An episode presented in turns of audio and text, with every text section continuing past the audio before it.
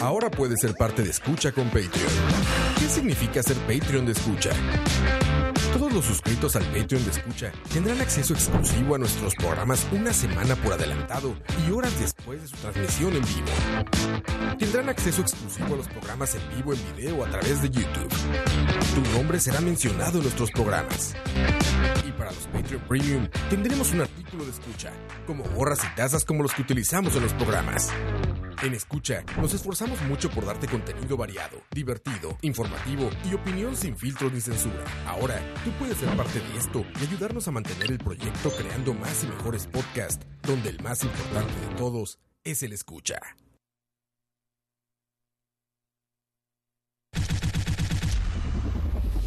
Escucha.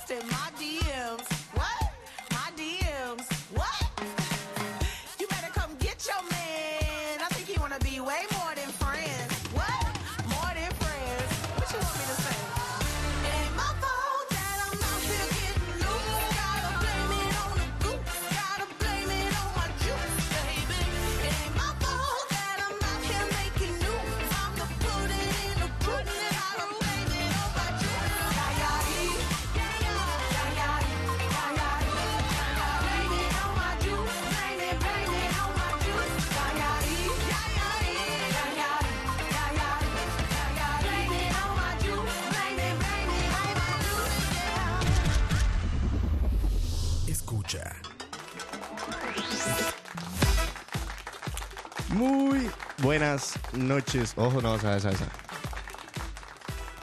Ahora sí. Muy.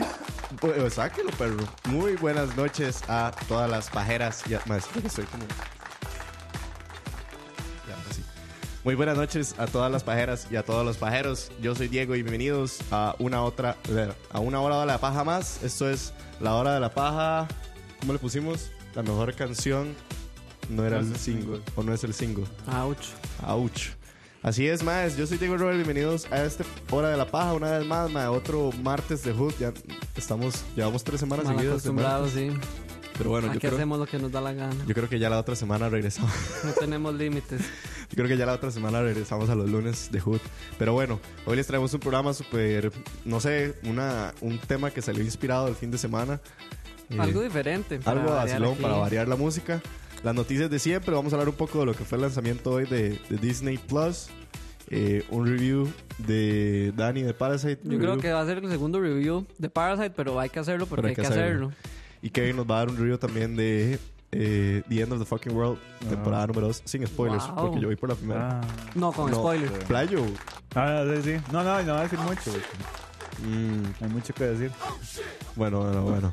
Pero, y después vamos a entrar al tema, más es que el tema de hoy es ma, hablar como de estas canciones, como le dicen en inglés, hidden gems o gemas escondidas o diamantes escondidos, que son Eh. estas canciones de, de bandas famosas, artistas famosos, pero que como tienen tanto, ¿cómo decirlo? folder o carpeta de canciones, ma, hay muchas muy buenas que se pierden entre las más famosas, entonces queremos hablar un poco de esas canciones famosas que se pierden. Don Dani, bienvenido. Buenas noches. Sigue dolido, más de ayer. ¿Cómo está Kevin? Eso, parece. ¿Por qué olido? Va de nuevo, me cago en la puta. Ah, hablemos de ¿por qué otras cosas, hablemos de otras cago en la cosas. ¿Cómo está el tiempo, verdad? Qué lindo. Está puro diciembre ahora. Sí, sí, sí. Eh, no, no, no. Eh, buenas noches a todos ahí en el chat. Este, un placer estar aquí, ¿no? Muy Espero que buenas la pasen noches. bomba, Tron. Muy buenas noches a todos. Por ahí nos pusieron. ¿Quién más ando por ahí? Saludos a Paula Rodríguez, a Cuca, a Paul, a Paul Loría, a Juan, a Jason González. Y saludos también a nuestros patrons que están ahorita corriendo en, la pantalla: Alcides Molina, Alex Nil, Alfred Mora, Anónimo Magdinero, Caleb Robles, Carlos, David Venegas, Denis Lerchu, Diego Rey, Emanuel, Fabián, Fabián Caballero, José Stuart Pérez, José Chacón, José Eduardo, Julio Sandoval, Kenneth, Kevin Pacheco, Killer97, Que Vargas y Que Boté, Luis Rosales, Mario Rojas, Minor Michael, Olman, Olive, Pillsbury, Rafa Solís, Sharon, Sagot, Steven, Steven, Tao, Tony, Wesley y Joshua. Y esas Gracias. fueron las letanías del Santo Rosario. Y esas fueron Ya las podemos ir a comer. Sorry, Paul, porque dije, en vez de Paul, dije Polo, no sé cómo se dirá, weón. Pero bueno. Lo siento. Lo siento mucho. me cago Va en de la nuevo, puta. me cago en la puta. Saludos a todos ustedes y a los que nos está escuchando ahorita en Spotify. Muchísimas gracias. O en la página web también. Más. Eh, ya Jason ahí, que sí, ya vamos a hablar de eso, tranqui. ¿qué, ¿Qué puso? No lo vi. Que él necesita hablar de alguien sobre Parasite, entonces ahorita Ah, hablamos. sí. Uh, sí. Tranqui. Sí, Saludo ma, aquí a saludos a, Carlos Jason, por cierto, que por, anduvo corriendo el. Un saludo a Carlos, que está ahí. ¿Cómo se llama él? Carlos. Ah, ok. Sí. Un saludo a Charlie, que está fuera de cámara. Más, por cierto, saludos a Jason, que estuvo corriendo mucho el sábado porque. Eh, y tenía una entrada además para, el- para la vara y no sé cómo habrá hecho. Ahí tal vez Jason nos podrá contar qué Ojalá que entrada, haya, la haya podido aprovechar a alguien, mae, porque ¿Por de verdad valía la pena. Porque de verdad valía la pena. Pero bueno, démosle un solo entonces a esto que es The Hour of the Paja. Ok. Va de nuevo, me cago en la nuevo. Sí, mae, no estamos. Estoy chingando, estoy chingando. Qué lindo. Bueno, démosle. Hay que hacer un montón de qué lindo, mae. Qué lindo. A ver. Qué lindo. A ver, pero bueno, empecemos esta hora más. Hoy 17, 17, no, 17 no. Uy, ojalá fuera 12. 17, güey. Ojalá fuera 17. Me ya hayan 12 de pagado. noviembre, más. Por fin salió Disney Plus. Salió ya en todos los eh, bueno, medios de streaming en Estados Unidos, Ujú. en Canadá y en Holanda, por alguna razón. Holanda Eh, fue de los países que recibieron mundo. hoy. Pero sí, mae, el, hasta noviembre 19 va a llegar a Australia y a Nueva Zelanda y hasta el marzo 31 del próximo año llega al Reino Unido, Francia, España, Italia, Alemania, Irlanda y me imagino que a Latinoamérica o lo que viene siendo el bajo mundo llega hasta mucho tiempo después. Pero bueno, Yo pensé que iba a decir la fecha de Costa Rica. Yo estaba esperando así como. mae, y no Wow. es que no hay confirmada. O sea, la fecha para No, ¿No Latinoamérica es 2021? Bueno, Latinoamérica es 2020. No, se adelantó, se adelantó Sí. para el se otro año. adelantó para 2020. Ah, ok. Pero Se supone no. que es como julio, junio del Pensé próximo que año. había una fecha. Yo, ay, va a decir la de Costa Rica, Dios. y No, no, resulta que no. No, tampoco la tengo tan, tan, tan segura la Mm, ya, fecha. eh. Pero sí, hasta el 2020, hasta el 2020 la vamos a tener, pero más, no se preocupen, porque la piratería de las aguas caribeñas están a nuestro lado, ¿verdad, Roa? Ah, obvio. Gracias a Dios. ¿Verdad? Gracias a Dios soy Gracias ateo. a Dios, amén, gracias a Dios por el ateísmo Ujú. y por las aguas caribeñas, porque más, para los que estaban esperando Mandalorian, les voy a decir buenas noticias. Eh, Roa es, ojo, OIJ, Roa fue el primero en piratear. La, la- Arroba el OIJ.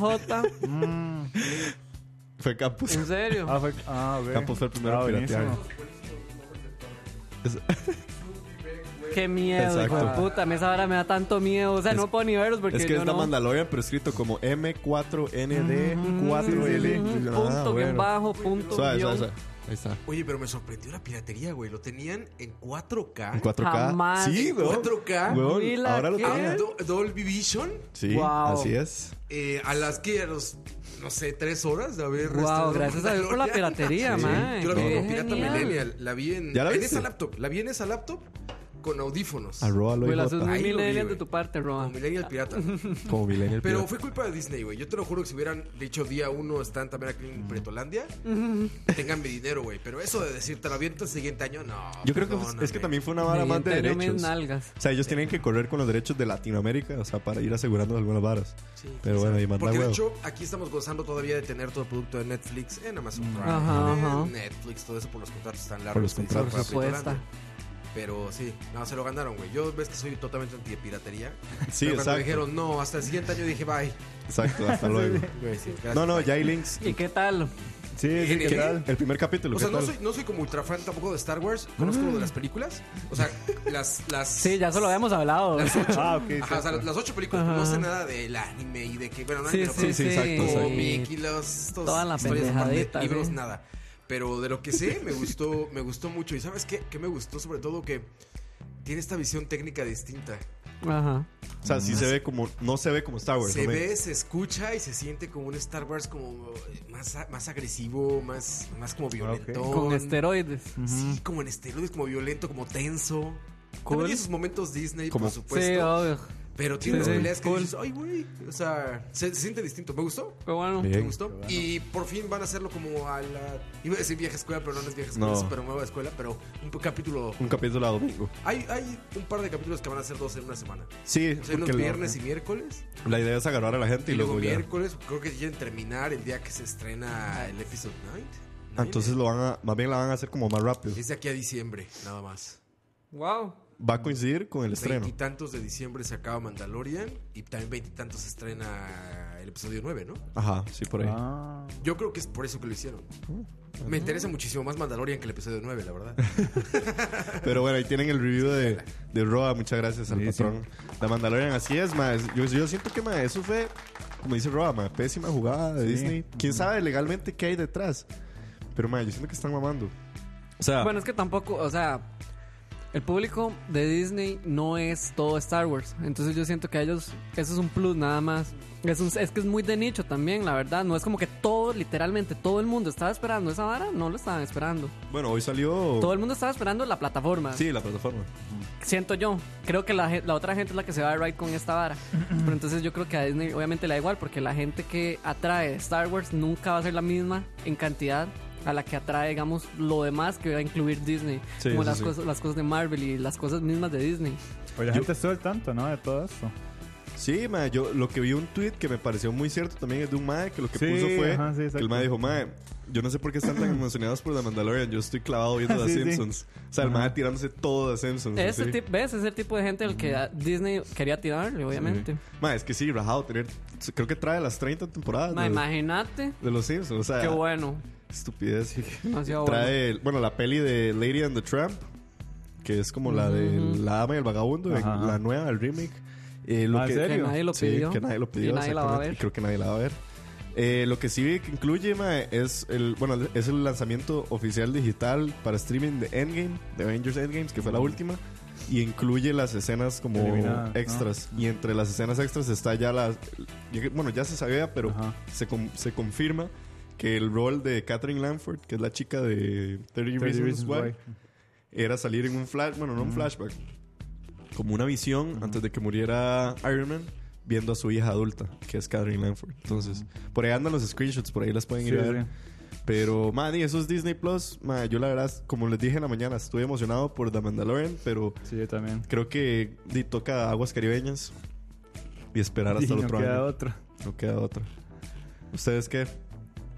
¿Aguas caribeñas o no? Sí, por supuesto. ¿Usted no la quiere ver, No, yo Dani? no la voy a ver, la verdad. No es que no me llama la atención. No. No, no. De ahí sí. Yo paso ahí. Pero bueno, esos son los que tiene que ver con Disney Plus.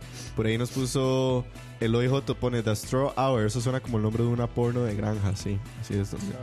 Me, me- me No, cojo porno de rednecks. me cojo a mi prima.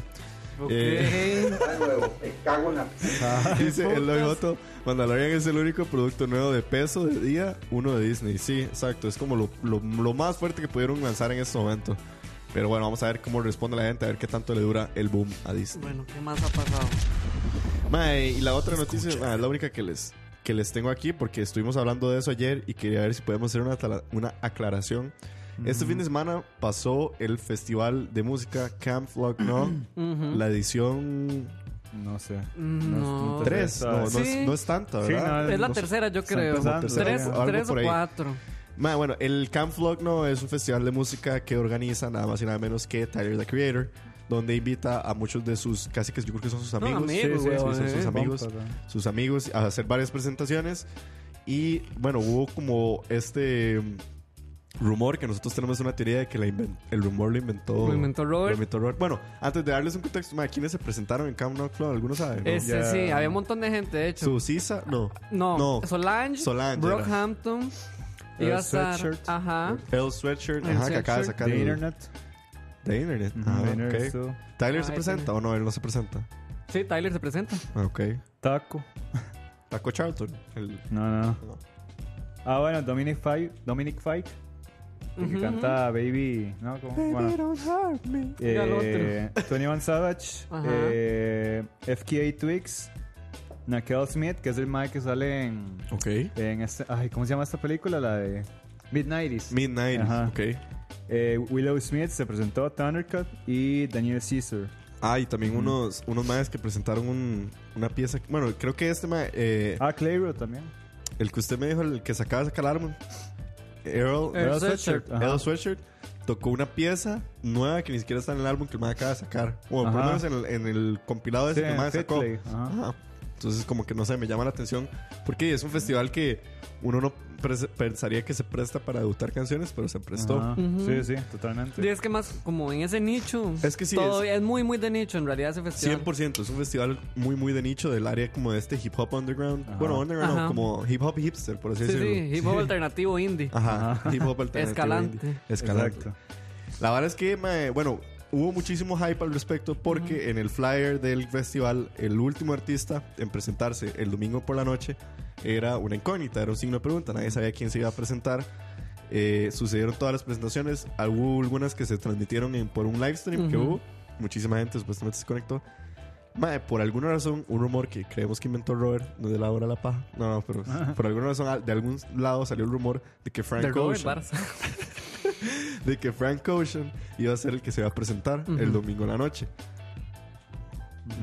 El rumor como que cogió tanto, tanto, tanto poder, Que llegó a Estados Unidos Que y llegó- llegó- al mundo. eh. llegó al mundo entero y cuando salió que la última presentación del domingo era nada más y nada menos que Drake, Drake. y no Frank Ocean, más fue un bueno, no sé si cómo decirlo, si un papelón, pero Fue el festival del cringy, man. fue- se la transformó en el festival del cringe. Porque, mae, bueno, ustedes ya lo vieron, estoy contándole nada más a la gente, mae, abuchearon a Drake, hubo como mucho, hubo un sector del público Sí, sí, que decepcionado. decepcionado, Sí, que empezaron a abuchar y Drake en algún momento pidió como, más ¿quieren más música? Y todo el mundo fue como, no. Váyase para la picha, queremos a Frank Y, Ocean, mae, man. busque los videos, o sea, es súper cringy y el man nada más se va del escenario y ahí terminó el festival. Eh, no sé, o sea, ¿cómo puede escalar tanto un rumor para eso? Y incluso eso, bueno, para también seguir dándoles contexto. Tyler, the Creator, el organizador del festival, estaba con, entre la audiencia y el público. El man estaba súper matizado escuchando a Oh, Drake. el mae disfrutó un montón a Drake la El mae pueden ir a ver los tweets de Tyler después. Tiró como 10 tweets. Hizo un thread ahí cagándosela a todo el mundo. Mae, ultra mega enojado, le pidió, le pidió perdón a Drake, se le cagó a todo el mundo, a toda su audiencia y dijo como, "Ma, no puede ser que sean tan basura y no sé qué, yo hice este festival para ustedes, no sé qué. Drake posteó una foto en Instagram donde es- se cagó de sus haters y les dijo como, "Ma, lo siento mucho, firmé por 10 años más Ajá, sí, para para tocar en este Ajá. festival. Eso es lo que iba a decir de él. Nos vemos hasta que cumplan 30, 30, ajá. algo así les dijo. Y, y no sé, ma, el congojómetro, no sé cómo vieron ustedes se esa disparó. situación. A ma. mí me da demasiada congoja también, mae. Yo Sí. qué putas. Y también me obstiné por la gente, mae. Porque, o sea, no era nada fijo que iba a llegar Frank a cantar. Exacto. ¿Quién putas confirmó eso? ¿Qué- ¿Por qué estaban tan seguros de eso? Sí, es que acá Pero el era un fucking rumor. ¿Por qué ajá. se lo tomaron tan a pecho? O sea, que Sí. saliera Drake, usted nada más. Ok, no es, no es Frank Ocean, es Drake. Disfrútelo. Disfrútenlo, güey. Es Para como- eso pagó. es como dice el OIJ, el. OIJ, aplausos al OI. Yo, yo creo que dice? lo que él dice tiene mucha razón. Dice, mae, él dice, no me podría importar menos Drake, pero eso no se le hace a nadie. Es que exactamente. O sea, mae. buchear a un artista porque, porque, usted, porque usted no lo esperaba. Si usted se lo están dando de gratis, No, así como, no, mamá, no, y sale. Drake. O sea, si es porque oye, el mae estaba en headliner y ya usted sabía que venía y usted no le cuadra y está bien, si quiere usted se va para su choza. Exacto. No, yo entiendo a la gente porque reaccionó así. Es que Dave Frank saca singles, Ajá. está sacando música, entonces obviamente la gente se hypea toda. Y, Sí, y- obvio. Pero es que se fueron de Ride, Sí, sí, se fueron muy de Ray, se fueron Se muy fueron pollos. demasiado de Ride. Pero, mae, estaba tocando buenas piezas, Drake. No, no, Estaba- el mae tocó. Estaba tocando. El mae tocó casi todos sus setlists. El mae tocó casi todos sus setlists. Sí, sí, sí, ajá. Fue el encore. Cuando, el mae, Ah. cuando realmente el mae pide como, mae, sí, sí, güey, no sé qué. El mae iba a seguir con el encore, seguía Hotline Bling, seguían como sus, sus, Sí, las pichudas, digamos. las pichudas del mae. No, pero estaba tocando música que el mae casi no toca. Sí, es que como, co- es festival de nicho, entonces Ajá. el mae estuvo tirando piezas random. Pero de ahí, mae, el mae jaló. Creo que, Sí, bueno, Eloy dice, No, se lo tomó muy bien, más bien. eso es lo que yo digo, mae, Sí, Eloy de dice... Pero que al Drake le valen tres pitos, obviamente. Sí, no, el- eh, nada más que- hizo lo que tenía que hacer y ya. Dice por aquí, mae, tampoco se ve Drake más si tenía un contrato. Yo creo que el con- más allá del contrato, el mae dijo como, mae, "Ey, aquí no me quieren, güey. No. Y yo ya canté unas partes muy jalado, la Sí, verdad. sí. Claro, sí, sí. Y el mae, la verdad, o sea, el post en Instagram di, es muy Drake. Sí, sí, es Sí, para echarle, ¿cómo es? Carbón. Carbón al, al fuego. Yo, como dice, como dijo Dani, estoy seguro que Drake un día va a sacar una pieza en honor a lo que pasó ese Ajá. día. Y, Cagándose la Frank Sí, y se va a hacer mega famosa Ujú. y no sé qué. Lo No, ponen no- en los bares. Y mae, y Frank, como siempre, no ha dicho ni gorro. ¿Y No. para qué? No, Sí, tiene, que- no nada que no decir tiene nada, nada que sí. decir. Es que no tiene nada. que decir tampoco. Mae, pero qué congoja, la verdad. No o sea, tiene vela en ese entierro. tenía mucho tiempo de no ver algo así tan, Sí, tan acongojante acongojante. a nivel internacional. Así que uno dije, uy, mae", porque digamos, más hasta los videos de los streams de la gente en Que la gente vaya a buscar el video para que lo Mae. vea por si no saben. Yo para creo que hay les un dé mae que congoja. se pone a gritar y todo. Sí, weón. Mae, vayan, búsquenlos en Twitter, mae. Eh, eh, hay compilados de, de los streams en live de Instagram, mae. La gente abucheando, mae. La gente que está en el chat del streaming de Instagram. Ajá, cagándose. Cagándosela a la gente. Y yo digo, como, mae, qué putas. Sí, no fue una estupidez. Fue mae. como- Pero todo eso fue culpa de la gente. Mae, sí. o sea, todo es culpa de la gente. fue culpa mae. de Rob que inventó el rumor de Frank Ocean. Todo es culpa de Robert. Saludos, Robert. Saludos a Robert. Pero bueno, ya saben, gente más, cuando hay un rumor, como los rumores que hace Backstage Magazine, no les crean. Sí, no, y no se crean esa enojen. página. Bullshit, Ojo. magazine. Y no se enojen cuando no sucedan, porque a veces si son un rumor es porque es un rumor. Un rumor. Pero bueno, eso era lo que les quería traer de noticias. Jehová está de tu tu lado. de tu lado. Frank. Jehová, Frank está de tu lado. Así es. Pero bueno, ya, esas eran como las noticias pesadas que tenía por ahí. Me escribió, eh, escribió Jason González que si el trailer de, trailer de Sonic no cuenta como noticia. Esa la puse como rápida. Sí, mencionarlo ahí. Salió el nuevo trailer de Sonic con el nuevo Sonic ya Decente. Mejorado. mejorado. Yo la verdad, Reloaded, remaster de yo 4K. sinceramente Lo vi igual, Yo lo vi verdad, igual. sí. O sea, no, no, no, sí, sí tiene sí un- se ve. Ujú, ujú. Creo que Sí, son, sí son- ve, los ajá, ojos. pero- Está más guapo ahora. Son como los ojos. Es que ¿no? antes daba miedo, ese hijo de puta. Es que antes no tenía... El primero horrible, pero horrible, Ajá. mae, horrible. A mí no me gustaba, mae. Yo, yo le vi como mejores expresiones. Ajá, como que exacto. las facciones están mejores. Sí. o sea, No se parece un poquito más al del juego. Sí, Sí, se parece se más. parece, ajá, sí, sí, está, como estéticamente más bonito, pero qué cosa más horrenda el primero, mae. Pero bueno, ya salió el nuevo trailer. Y por ahí oficializaron a Ricky Gervais como el host de los Globos de Oro del próximo año. Y lo están promocionando como For the Very Last Time. Ok. Porque Ricky Gervais creo que tuvo el récord de años consecutivos como host. Ujú. Después vinieron Andy Samberg con con la, la china. Ay. Ay, la de- La china. Bueno, Cristina San- Yang. Sandra O, Ajá. Sandra O. Sandra, Sandra Oh. Creo que ellos estuvieron dos años. Ujú, Dos años. Y ya otra vez vuelve Ricky. Y pues, supuestamente Ricky Gervais. El es 5 de enero son. El 5 de enero. Sí, es el primer gran festival de, de pelis. Bueno, de los de, de los. mm, ¿Cómo decirlo? De los últimos del año. Pero bueno, Ricky Gervais.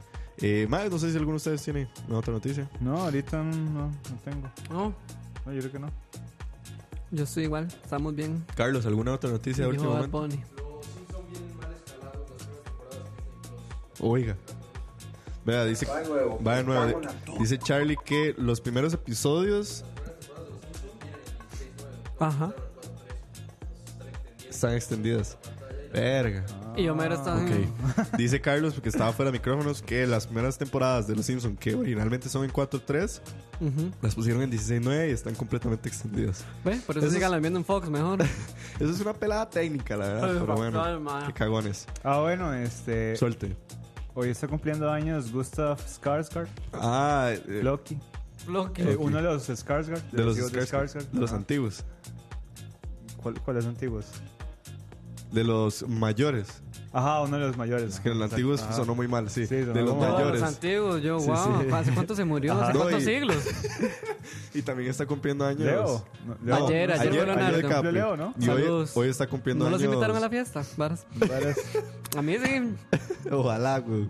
Ya que. No, hoy está cumpliendo años el segundo hombre más guapo del mundo. ¿Cómo se llama? El de La La Land. Ah, Ryan Ryan Gosling. Ryan Gosling. Ah, Cumple mira. 39. Wow. Ah, sí. 39. Y Emma Stone cumplió el fin de semana, creo. No me acuerdo cuál de los dos Wow. días. Como que solo gente guapa cumple estos días. Sí, ¿ah? sí. ¿Sí? Por si hay alguien cumpliendo estos días, sepa lo que está entre los cumpleaños de la gente chic. Entre los guapos, tío. Está entre los Pero no se la crean tampoco. Pero no se la crean. Pero bueno, ¿algún otro? Jehová es No, yo creo que ya. ¿Ya? Sí. Listo. Démosle. Sigamos. Escucha. Y más, el fin de semana fue la última, bueno, por momento, la presentación del la presentación final del festival coreano del Magali. Presentaron dos funciones de Parasite y bueno, yo en último momento no pude ir, pero Dani sí no faltó a la cita. Jamás Dani. iba a faltar, mae. Parasite en el cine, ¿cómo estuvo? Contanos. Mae, sí, este, esta es la segunda vez que les vengo a hablar de la peli, mae, es que es demasiado buena y yo sé que hubo gente de acá que, di que la fue a ver, el, el Magali se llenó, estuvo full, full, full, full, de las pocas veces que he visto ese cine lleno y si no ahí está Jason que no me deja mentir, este, mae, es- se presentó eh, esta peli coreana que fue la ganadora de la Palma de Oro en, en Cannes y di, no sé, ¿qué les puedo decir? La experiencia en el cine obviamente es muchísimo mil veces mejor que verla en la computadora. Eh, mae, cada vez descubro varas más increíbles de esa película. Este, no sé qué les puedo decir, tiene un muy buen guion, mae, está demasiado llena de como de simbolismos y, y metáforas y analogías y un montón de varas que, que, que hay que ponerse ahí como deep shit. ¿Qué tal la vivencia en cine? O sea, ¿cómo viviste a la audiencia? Porque ya habías visto la Ah, película. ma, es, es increíble porque a eso voy. El guion está tan bien hecho, ma, que es un viaje de emociones. Entonces, di, vos ves a la gente donde se emociona, donde grita, donde se ríen, donde se asustan, ma. El, el, digamos, el tercer acto, los últimos 10 minutos de ese- del tercer acto son una estupidez, ma. La gente se vuelve loca. Y, se- y no se esperan porque, ma, los giros que da la peli son, tal vez pueden ser muy básicos, pero en la forma en las que se presentan, ma, nadie nunca se los espera. Ok. O sea, no es como que, ¿verdad? Sale un dragón de la nada, pero son cosas súper simples que la forma en la que lo llevan a uno, Sorprende. más sorprende un pichazo y, y más, la peli tiene demasiado... Pero- Chao.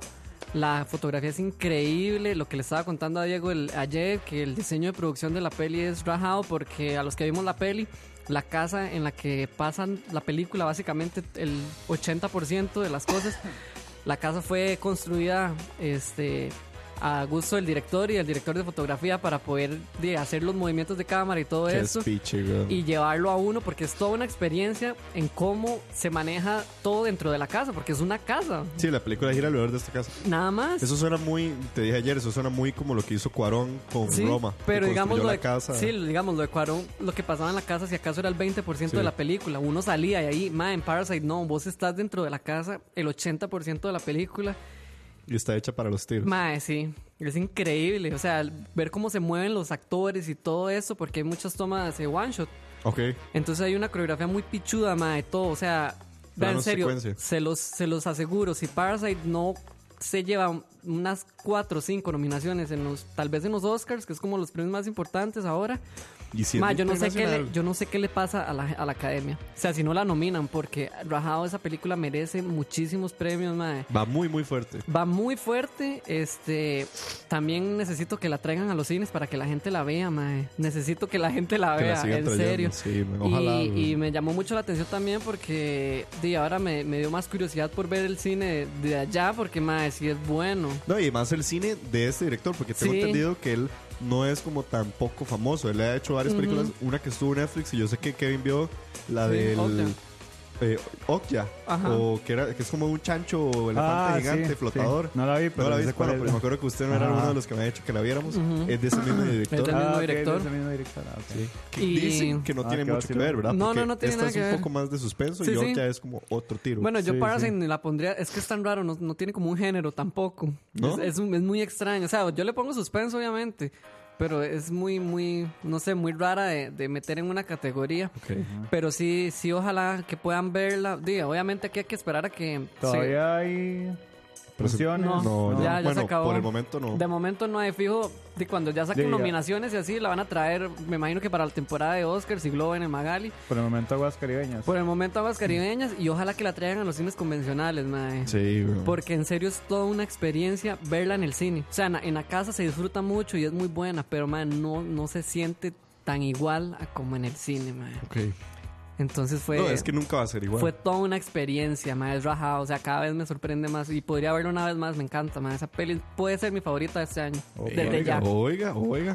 Pucha. Te quiero mucho.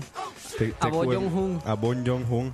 Por ahí nos escribe Jason González más. Traté de dar la entrada a alguien para que todos llegaran pareja, pero yo dice, como yo andaba forever alone, las entradas ya se habían agotado como para que compraran la otra. La peli fue muy Once Upon a Time in Hollywood. Al inicio es pura comedia y puro drama y los giros lo dejan a uno muy impactado. Sí, es rajado, man. Y dice que al final es, lo deja a uno como a interpretación. Fue como la cereza del pastel. Sí, Ok. cada uno se lleva ahí su. Dice Eloy Joto, mae, esto es dice, el Oscar es para las películas gringas, ¿por qué le dan tanta importancia? Bueno, no, mae, por- bueno, se ha intentado abrir un poco más de- esa- digamos, sí. desde el año pasado, año pasado. porque como estuvo Roma, eh, que era una película 100% extranjera, no podían los Oscars pasarla por alto. Entonces sí hubieron varias categorías en las que Roma pudo entrar. Incluso participó a Mejor Película y participó a Mejor Película Igual Internacional. que- Solo se llevó Mejor Película Y no Internacional. solo Roma, Cold War, la película Cold War. polaca, también estuvo Ajá. dentro de las categorías grandes. Entre las categorías grandes. Entonces sí, no, o sea, de fijo Parasite va a poder estar nominada. Esperemos. Hay, hay que ver si gana, como dice Dani.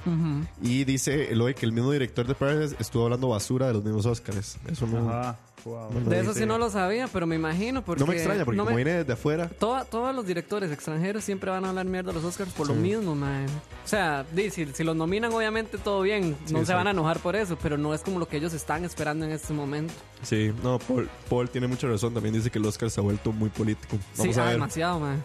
Definitivamente este año vamos a tener ahí algún especial que vayamos a hacer para los Oscars, para hablar un poco de lo que se nos viene, pero vamos a ver porque queda mucho pendiente y, y ver cómo actúan. Este, di, para mí es un 9 de 10 esa película. 9 de 10. Un 9, así. Pues bajada. En computadora, En compu pues, es un 8. Pero ya en el cine es un 9. Ma, es que sí, en el cine es un 9. Es que es todo. ¿Tanta diferencia? Bueno, sí, me imagino. Sí, es que digo, en la fotografía y todo eso no, Sí, se ve, no se ve igual en la pantalla, mae. Las actuaciones me dan mucha gracia porque es muy, muy asiático. Ajá. Entonces uno, uno siente como ese choque que uno está acostumbrado a ver del, del- de Hollywood, la Sí, misma obvio, vara, obvio. mae. Entonces eso que lo saquen a uno y ver a los actores ahí reaccionando a su manera y, las ajá. expresiones y la forma de, de- de reaccionar es chivísima, mae. Eso es otra vara. Es todo un viaje, mae. Pero es muy buena película, es demasiado buena. Qué lástima no haber podido verla, madre, me acuerdo demasiado. Sí, sí, Tengo pero y muchas cruce, ganas de cruce verla. dedos de que venga, que venga antes de que pasen los premios, obviamente. Sí, qué lástima. Pero ahí está, para que la vean o búsquenla Sí, por sí. internet. Parasite de John Bon O algo así. Bong Jong-un. Bon, bon Jong-un, ahí está. Sí, ma, el MAE estuvo haciendo presentaciones a nivel internacional y de hecho el MAE asistía a las salas y todo. Yo por algún momento, como, como diría Dani, él pensó de que John Bon iba a estar el sábado en la presentación, pero Bueno, había mucha gente. rajado. Ay, Había mucha gente. Yo no pude ver bien, entonces al rato estaba. Eh, ¿sabes? Yo pensé. yo pensé que iba a estar. Pero bueno, esos son el review de Dani de Parasite. Muchísimas gracias. Vayan a Dani. verla, Vayan a más. verla. En otras, no- bueno, en otros reviews, por así decirlo, más, eh, ¿cuándo fue? ¿El jueves o el viernes? No, fue la semana pasada que lo dijimos, fue el martes de la semana pasada. Se estrenó la segunda temporada de The End of the Fucking World. Más, yo debo decir que he estado corriendo para ponerme al día. Me queda un capítulo para terminar la primera. ¿Qué tal? Las... Ma, la O sea, primera me parece picho. O sea, no sé Ajá. por qué nunca la vi. Porque, o sea, Wow. Es sí- que pasó muy desapercibida. y también, Ajá. y también muchas de las recomendaciones que me dieron de la Ajá, serie, ajá. todas siempre eran como, es una serie aburrida, pero se ve muy bonita. Entonces, como que eso me alejó, porque yo decía Sí, como, es "Mae, que, no eh, tengo ganas de ver una serie aburrida solo por verla por la Ajá. foto. Pero una vez que la empecé a ver, mae, me di cuenta que es, primero que todo, es inglesa. Ajá, es inglesa. ajá. Entonces, bueno, británica y porque también sale gente de Irlanda y cosas así. sí, sí, exacto. Ajá. Mae, y eso me, me, me hizo que me guste más porque el humor inglés es muy, Sí, muy, mu- Es muy- chiva. es muy crudo, son Ajá, muy. Es Entonces sí, uno se caga mucho de risa. Mae, es preciosa. O sea, por lo menos la primera temporada es preciosa, la fotografía es preciosa. Y siento que es como la mejor serie para ver en estos días que hay demasiadas cosas por ver porque es una serie que dura 20 minutos por 20 episodio. minutos, Mae, y como dice Roa, no hay bullshit, no hay nada. O sea, la serie va al, al, a lo que es, Qué a la historia. La cuando serie- pasan esas varas, Ya para ir metiendo ahí. Dele, dele. Dele la cuchara, dele. Eh, sí. La serie. Bueno, para ponerlos ahí un poquito, para ver de qué trata. No Para, spoile, no spoile. para contarles un poco ahí de lo que trata. Eh, la serie trata. eh, bueno, es una comedia romántica, oscura, ma, el humor Súper es súper negro. Muy oscura. Eh, trata sobre dos. Bueno, un chico y una chica. El chico se llama James Véalo. y la chica se llama Alisa. Le pongo un reto. Paul Loría Ajá. dice Change my mind porque odio esta serie. Ahí está el reto, a ver. Oh, shit. Ok. Ahí. ok. Dele, siga, siga. Fácil. No, ahora es- Fácil. No, este. Y estos son adolescentes que están como muy disconformes con su vida. Y Adolescentes medio raros. Sí, que es porque ya ellos son raros. Es que son personajes muy complejos. Son muy complejos. Son sí. muy complejos. Y ellos deciden juntarse y escaparse del colegio y de ahí emprender eh, un viaje. Exacto. Y a partir de ese viaje ahí se desencadenan varias, este, varios eventos ahí. Principalmente es como uno muy, muy importante. ¿Cómo? Principalmente, por lo menos en la primera temporada, es un gran evento el que sucede y a Ajá. partir de ahí ellos tienen que ver Sí. cómo solucionan lo que hicieron. Exacto. Pero Ujú. sí, o sea, es como... eh, yo lo vi muy... Para decirlo como, en- como una referencia, es como un Bonnie and Clyde. Eso es como la primera referencia que todo el mundo tiene. Seguro está Bonnie inspirado and en Clyde, eso. Sí. Porque es muy Bonnie and Clyde en el sentido Ajá. de que es agarrar a Bonnie and Clyde, pero hacerlos niños Exacto. y psicológicamente extraños. Exacto. Porque tenemos una chica súper antisocial y a un maestro súper antisocial. Entonces un mae que dice, cree psicópata. Psicópata. Se cree psicópata. Se Sí, cree es loquísimo. psicópata. Es muy loco, muy loco. Eh, sí, en que es. Ajá, sí, eso es como la primera referencia que se tiene de, de esa serie. Eh, la primera temporada, ma, es muy buena. Eh, me encanta el humor. Me- yo, yo diría que es una serie como muy cínica, Sí. súper cínica. Bueno, para mí. Súper hijo de puta. Sí, exactamente, es muy cruda. Y esa primera temporada, súper bien. ¿La segunda? ¿Ya la terminaste? Sí, ya la terminé. Uy, no lo veo como... No lo veo convencido. Muy, muy floja, man. ¿Sí? Muy, muy Ma, floja. pero por aquí, bueno, una loquilla nos pone que mantiene la calidad. ¿Cómo? Aquí una loquilla acaba de poner mal. La segunda temporada mantiene la calidad. ¿Cómo es eso? Y Es Ro- que- Roa dice también que la segunda le gustó mucho. Contame, Kevin. O sea, no me disgustó. No, no, o sea, no me exacto. disgustó. Pero esperaba si la sentiste más. más floja. Pero sí la sentí muy floja. Ok. Ok. Eh, en la primera, el guion siento que es muy dinámico. Ok.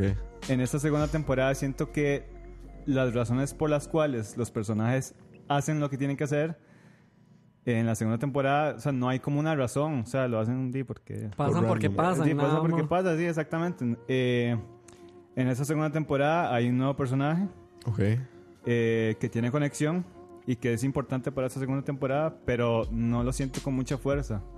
Ese, Ok. ese personaje no. O sea, es como muy, muy flojita. Como o sea, un está- relleno, fue. Exactamente.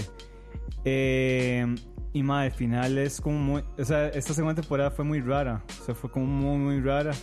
Está Eh, escrita igual, por lo menos. Como, sí, o sea, sí, no, si no, es es- fast-paced, es... Totalmente, es rápida. Ok. eh, es como la misma estructura Ok. de la primera temporada. Eh, igual van a disfrutar la banda sonora para los Sí, que- por aquí, Ajá. bueno, por aquí puso a Andrés Rodríguez. No hay nada más perfecto que el soundtrack de esta Exacto. serie. El soundtrack es increíble, ma. Eh, bueno, para los que les gusta Yo creo que mucho la, foto, para mí la foto. la me foto es muy, muy tuanis, ma. Eh, es muy, es muy inglesa, no sé. Es como, Sí. es como muy skins, Ujú. no sé. Sí, Qué bueno. es muy skins y, y tiene algunos planos que por alguna razón a mí me recuerdan un poco como a Wes Anderson en el sentido Ajá, de que son como... Ajá. Generalmente si usted asocia a Wes Anderson, él es como muy ordenado. O sea, Wes Todo Anderson estructurado. es muy estructurado. En este sentido son Wes Andersons, pero desordenados. Ajá, ajá. O sea, son exacto. como abiertos, pero es- eh, no, tal vez mi, mi, mi relación... Entonces no, es, no por es Wes supuesto. Anderson. No, no, no. Sí. No, no, no. es- Como está bien. ordenado pero desordenado. Sí, no, no, no. no son ordenados como Wes Anderson, pero se parecen a Wes Anderson. Sí. Ok. No, no, de hecho. eh, hay Más que todos los gente que- abiertos. Ajá, hay mucha gente que se le parece mucho a ese estilo. Sí, se le parece a Wes Anderson. Eh, ¿Qué más, mae? Eh, bueno, sí, los personajes son súper raros. Son aún más raros en esta segunda temporada. Eh, sí, y la verdad, man, no sé, la sentí muy floja, la verdad. Ok. Esta segunda Ok. temporada. Me gustó más la primera, sinceramente. Eh, la comedia, eh, sí, igual no hay mucha comedia. Es, ma, es como, no sé, no sé, la verdad, esta segunda temporada me decepcionó un Y poquito. no fue que más bien la primera lo dejó muy hypeado. No, no. Esta segunda fue, fue así como, ah, puff, ahí está. Yo ni el trailer sabía que había ni nada. Sí, sí, exactamente. Yo ni sabía que dices, ¿no? Que la semana pasada. Sí. semana. Eh, igual, 8 capítulos, 20 minutos. Eh, bueno, el último es de 19, Ok. 24 y 19 minutos. ajá. Ajá, ajá. Wow, me puta, Y no sé si vaya a haber una tercera temporada porque el final es como... O sea, queda, abier- queda abierto para una tercera, Ok. pero no se sabe si... Sí puede. Sí, si va a puede- seguir. Si sí, va sí. a seguir, ajá. Ok. Ok. si la vayan a seguir. Entonces, mae, eh, no sé, ahí la tiene. ¿Y a usted le gustaría una tercera, y mae? no. No, Ok. no, no, está bueno. ¿Está Yo bien? siento que ahí está bien. Sí. Ahí o sea, está. esta segunda temporada no hay como una trama en sí. Sí, que fuerce a una tercera. Exacto. Ujú. Ok. Ahí lo tienen, mae. Eh, la verdad sí. Estoy como un toque decepcionado por la segunda. Ok. Wow. Bueno, eso me agüeva un poco porque yo la verdad sí, sí, o sea, la primera sí me tiene muy, muy La emocionado. primera a mí me gustó un montón, mae. Por ahí dice Eloy Joto. Bote. Eloy Joto dice, "Mae, yo no los veo a ellos tan complejos, los veo más como adolescentes depresivos y malcriados. No, totalmente. o Sí, sea, sí, sí, hay momentos sí. en los que yo Por creo supuesto. que yo creo que incluso el guion está hecho para sentir eso, que en algún en el principio los odias. O sea, de- de- Exacto. de- en, los primeros capítulos, mae, yo les tenía demasiado odio porque yo decía, mae, estos madres son unos malparidos, son unos malagradecidos, que no sé qué, no sé qué, no sé qué. Pero llega un momento al final de la primera temporada en los que usted tiene como por lo menos un sentimiento hacia ellos porque usted se da cuenta de que Sí, fuimos jóvenes. sí, no fuimos y, y que ellos tienen a- y, y- fueron criados muy hijoputamente Sí, también. o sea, uno sí, se da sí, cuenta de- de... del, se da cuenta por lo menos el antepasado de él es muy fuerte y el, ¿De qué? el pasado de él o sea digamos sí, los sí, flashbacks sí, a la historia de él son un poco fuertes entonces Sí, como sí. que uno se da un poco y ella también la relación de los papás y todo eso que se va contando es uno se va dando cuenta como ok tal vez por ahí va el asunto de por qué son así creo que la, la serie hay que aceptarlo yo creo que también es muy teen o sea, es Sí, súper por teenager. supuesto, o sea, hay muchas supuesto. cosas que son como una serie teenager eh, europea, británica. Entonces, si no te cuadra como las varas teens, así, no es como la mejor opción para usted. Pero yo creo que, como dice Kevin, es una serie que ah, ahí está. no es la mejor del mundo, pero es digerible. Ajá. Son 20 minutos, es bonita, es fast paced. Entonces, yo creo que por eso vale la pena. Sí, sí, no, véanla. O sea, la primera temporada es muy buena, a mí me gustó mucho. Me la tiré un día, man. O sea, un día. Engancha, pudiera, la eh. primera engancha pudiera. bastante. Y no sé, ahí, ahí la tienen. La segunda sí es, sí es un poco decepcionante, no sé. Ok. Estábamos hablando de la segunda temporada de The End of the, The End fucking of the World. Fucking World. Por ahí nos Pero ahí la pone. tienen. Ahí la tienen, sí. No, no. Muchísimas gracias, Kevin. Dani, ¿vos la vas a ver o no? Después de Sí. todo nuestro. Mm, yo vi el primer capítulo y no me gustó. Y entonces no. No, le echó tierra. Sí. ok. Entonces no sé, no. Digamos, no. No, es tu estilo. No, ahí. Tal vez no mi estilo, no, porque yo sí he visto series así como Teenagers o como Novella y esas varas. Pero, mae, no, no es como. Que ahorita la tengan prioridades, no. Ok. Por ahí nos, nos pone Jason González, más a la puta, se viene segunda temporada de Sex Education, más sí. Ah, sí. Qué se, buena, había, mae. se había confirmado, sí. El buena OJ serie. el OJ nos está preguntando que si estamos viendo His Dark Materials. ¿Viste el segundo? Ayer. Sí. ¿Vas al día, sí? ¿Va Ah, al no, día? la segunda no, no, la el segunda segundo no la vi, episodio. no la vi. Ok, ok. Entonces yo, no. yo me estoy poniendo Pero- al día con Watchmen, weón. Sí, Qué Watchmen. Yo sí, Watchmen yo sí está voy muy al día, buena. sí, mae, qué bueno. Qué brava Ajá. que está, man. Tenemos- Cuando termine, Cuando vamos a- termine hablamos, sí. Cuando termine hablamos de Pero His Watchmen. Dark Materials ma, empezó bien. O sea, no empezó tan mal. Ok. Por ahí dice, Pablo Loria nos dice, Sex Education es un amor de serie.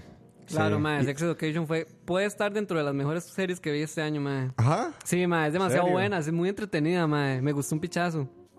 Ok. Ya le habíamos Ajá. echado miel, ¿verdad? Una vez. Sí, ya cuando muchos vino. Pau hace un tiempo, sí, cuando hablaron de la primera. Por aquí nos compartió, de hecho, para los que lo vayan a ver, nos compartió ya el artículo de Loy Joto sobre Bon Joon-un, hablando un poco sobre Parasite, Wow. hablando sobre la situación de los Oscars y demás. Gracias, es un artículo de Vulture. Gracias, weón, por ahí lo tienen. Para, yo ya lo voy a guardar aquí para leérmelo después. Pero a cachete, no, está súper reciente, es del 7 de octubre. O sea, no hace nada. Gracias, weón. Y no sé, ¿qué? Seguimos. Sí, démosle. Démosle. Démoslo. Muchísimas gracias a todos los que están ahí conectados ahorita, mae. Este martes, ahorita martes en la noche, mae. De verdad agradecerles a Paula Rodríguez, a Paul Loría, a Juan Peña, Jason, a Eloy, a Eloy J, a Una Loquilla, a Luis Diego, a José Calderón, a Jenny Reyes y a Felipe Blanco, mae. Gracias por estar ahorita conectados en la noche. Ah, bueno. Y a los que nos están escuchando. Eh, Paul, yo creo que estaba mencionando otra serie, ma, que yo, yo he visto. ¿Cuál? Que sacó tercera temporada, que se llama Típica. Ma, Ah, muy, Typical, por ahí lo buena. Typical acaba de atacar tercera. Nunca sea, he visto a Typical, mae. Ma, tampoco, ma. muy buena, ma. Eh, yo les recomiendo que vean a Typical, ma, porque es una serie como muy educativa también. Wow. Nunca he Eh, visto nada, o sea, no sé ni de ¿Sí qué trata. de qué trata? digamos. No, Eh, no. no. tra- trata de un muchacho que es autista y él trata como de reincorporarse Ok. eh, a la sociedad, por así decirlo. Porque sabemos que la gente autista tiene ciertos Sí, dificultades. sociales. dificultades, ajá. Y entonces lo que trata es este, llevar una vida normal. Y madre, lo que te enseña esa serie madre, es, es muy tuanis. O sea, es muy tuanis. Este, es una serie que puedes ver en familia, madre. O sea, es una serie muy, muy buena. A mí me gustó mucho. No hice la tercera, por cierto. Wow. Ok. No, es- es- esa recomendación no me la esperaba. Sí, Ajá, sí, eso, fue, totalmente. eso fue como Gracias eso, a- un as bajo la manga. Un as Sí, bajo la sí. manga. Gracias a Paul y a Ken. Ahí Eh. tienen la recomendación. Pero bueno, sigamos adelante con el programa. Escucha. Y bueno, antes de irnos, como dirían, al medio tiempo, llegó la hora. Llegó la hora. No sé, tiro mi, ar- mi disco. Sí, sí, mae, Ah, sí, sí, lo va a tirar, no lo pensé que piense. tirar. Ok, Hay que bien. retomar eso, mae. Bueno, como les estábamos haciendo durante la temporada, eh, eh, estamos haciendo una recapitulación de nuestros nuestro top 3 de álbumes favoritos favoritos de la década. Favoritos. Favoritos, favoritos de la década. Eh, Pero esta no. no, voy yo. último. Dani es el último. Ah, sí. Ya Kevin terminó su top 3 hace Sí, como sí. tres semanas, creo que fue. Sí. Que Ujú. Kevin terminó con el álbum de Tame Impala, Lonerism. Así es, Kevin nos trajo In Your Lone, eh, vamos a- For Your Eyes Only, de J. Cole. Después, Royal Blood. Royal Ajá, Blood, Royal by Royal Blood. Blood. Royal Blood. Y ahora Lonerism by Tame Impala. Ese fue el top 3 de Kevin. Yo hoy les traigo mi número uno, mi álbum A favorito de la década. El primer álbum que les traje fue California de Blink 182, Ajá. uno que tengo muy, muy, muy dentro de mi corazón. El segundo álbum que les traje, ustedes todos salieron corriendo. Por supuesto. Era Meliora de la banda Meteora. de metal. Vez. no, qué necio, ¿no? Meliora de Ghost. Y hoy les traigo lo que yo creo que marcó Lo que viene siendo. lo que viene siendo mi esta década, sinceramente yo creo que es- este álbum marcó mi década, marcó mi época en el cole, en el cole no, mi época en la universidad, Yo, quien pudiera. marcó Ok. mi época en la universidad y no sé, o sea, significa muchísimo para mí, creo que por eso es que lo Horribles puse como momentos. número uno. Ay, Las batallas, no como la- los flashbacks de Vietnam. Los eso. flashbacks de Vietnam. Pero bueno, hoy les traigo este Uy, Qué álbum. intrigón, mae. Este álbum es nada más y nada menos que Blurryface de 21 Pilots. Ah,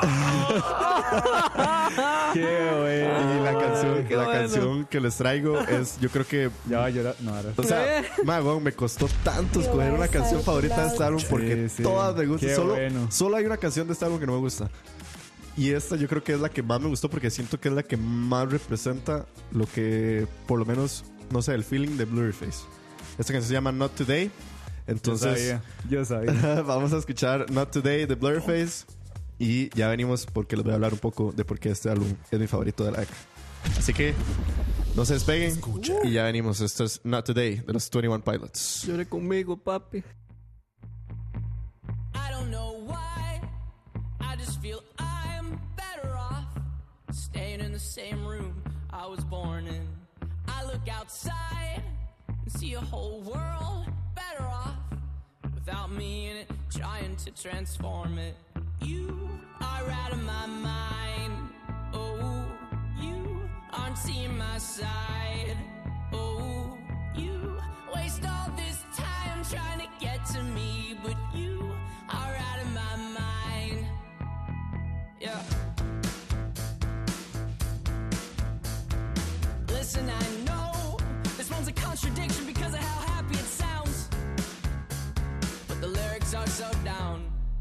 okay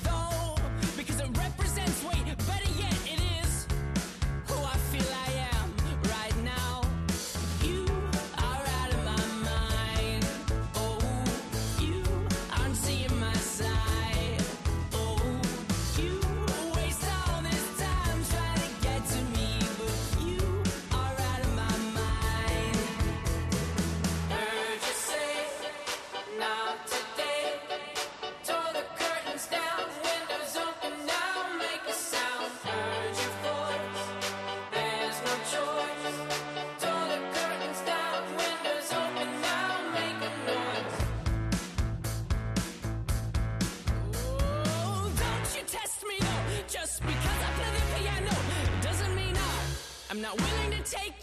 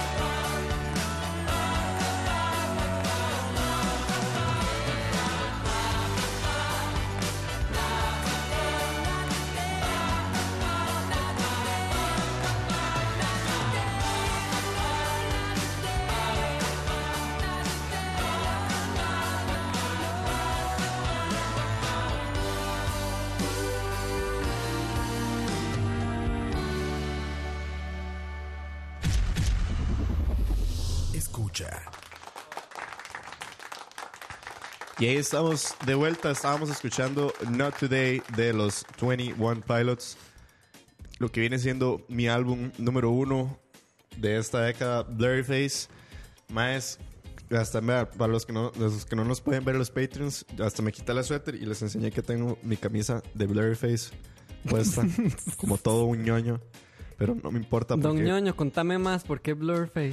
Contame más. Más, ¿qué puedo decir de Blurryface? Bueno, Blurryface es el cuarto álbum de 21 Pilots que salió el 17 de mayo del 2015. qué qué tamaño que haya pasado ya cuatro... Vea, yo me acuerdo cuando salió ese álbum.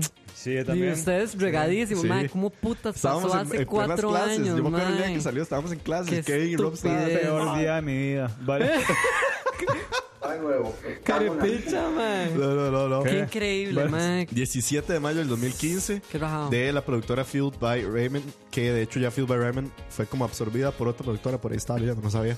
Pero bueno, este es un álbum mae, que, bueno, de la banda 21 Pilots fue conformada por Tyler y Josh, eh, que empezó en el 2008, o no, como por ahí, no, más para atrás yo creo, ¿no? Bueno, el punto es que este es el cuarto álbum después de Vessel, que Vessel fue un gran éxito para ellos. Viene en lo que es Blurryface, es un álbum con muchísimas influencias de género, desde lo que hip hop, rock, tienen hasta pop, tienen reggae, Reggae. tienen indie, mae, es un álbum como sumamente complejo. Primordialmente tiene un énfasis, la mayoría de sus letras, y incluso el hecho de que se llame Blurryface habla un poco sobre la salud mental. El, porque, digamos, el Blurry Face es un personaje, por así decirlo, que se inventó el cantante Tyler, que lo que representa es a las inseguridades que tenemos todas las personas. Representa un poco lo que es como el lado oscuro que en realidad tenemos todos por ser humanos. O sea, todos tenemos Bueno. nuestro... no, no. todos tenemos nuestro blurry face, nuestras inseguridades, nuestros aspectos malos, nuestros pensamientos negativos. Y este es como la representación más triste, por así decirlo, de Tyler. Por eso hay muchas de estas canciones que hablan un poco sobre esos temas que es- creo que eran muy crudos para Tyler. Eh, de hecho, si uno lo compara ya pegando el brinco a lo que fue Trench, que salió el año pasado, Trench sí se siente como un álbum ya más, eh, un poco más feliz, tal vez, en lo que es en el tono de las letras. Sigue siendo tristón por ser 21 Pilots, pero Blurface sí tenía algunos temas y algunos tópicos un poco más pesados. sí. Eh, ma, fue uno de los álbumes, yo creo que mejor recibidos por las críticas y mejor recibidos por la audiencia. El álbum de, de Blurface, ma, bueno, es que también no les mencioné Blurface, para los que no saben, es donde viene di, las famosas canciones Stressed Out y Ride, que creo que fueron los dos singles más importantes. Ma, yo creo que Ride sonó en 104.7 como por Sí, no, le sacaron Todo demasiado. por La dos quemaron, años. la quemaron, la quemaron. como por dos años. Stressed Out, yo creo que todavía suena en 104.7. Esa, esa se la llevaron un poquito más al suave. Mae, pero son canciones que y todavía suenan y se sienten como si hubiera sido ayer que salió Blurface y salió en el 2015. Qué mae. bajado, man. Estuvo cuatro años en el Billboard Top 200 y es el primer álbum en la era digital que todas sus canciones tienen un certificado de oro según el no sé qué mierda Ah, qué bueno. Y también tiene el récord, no sé hasta este momento, pero salió este año que es, si no, el número uno o está entre los primeros tres álbumes más streameados en Spotify. Eh, ¿Qué más les puse por aquí?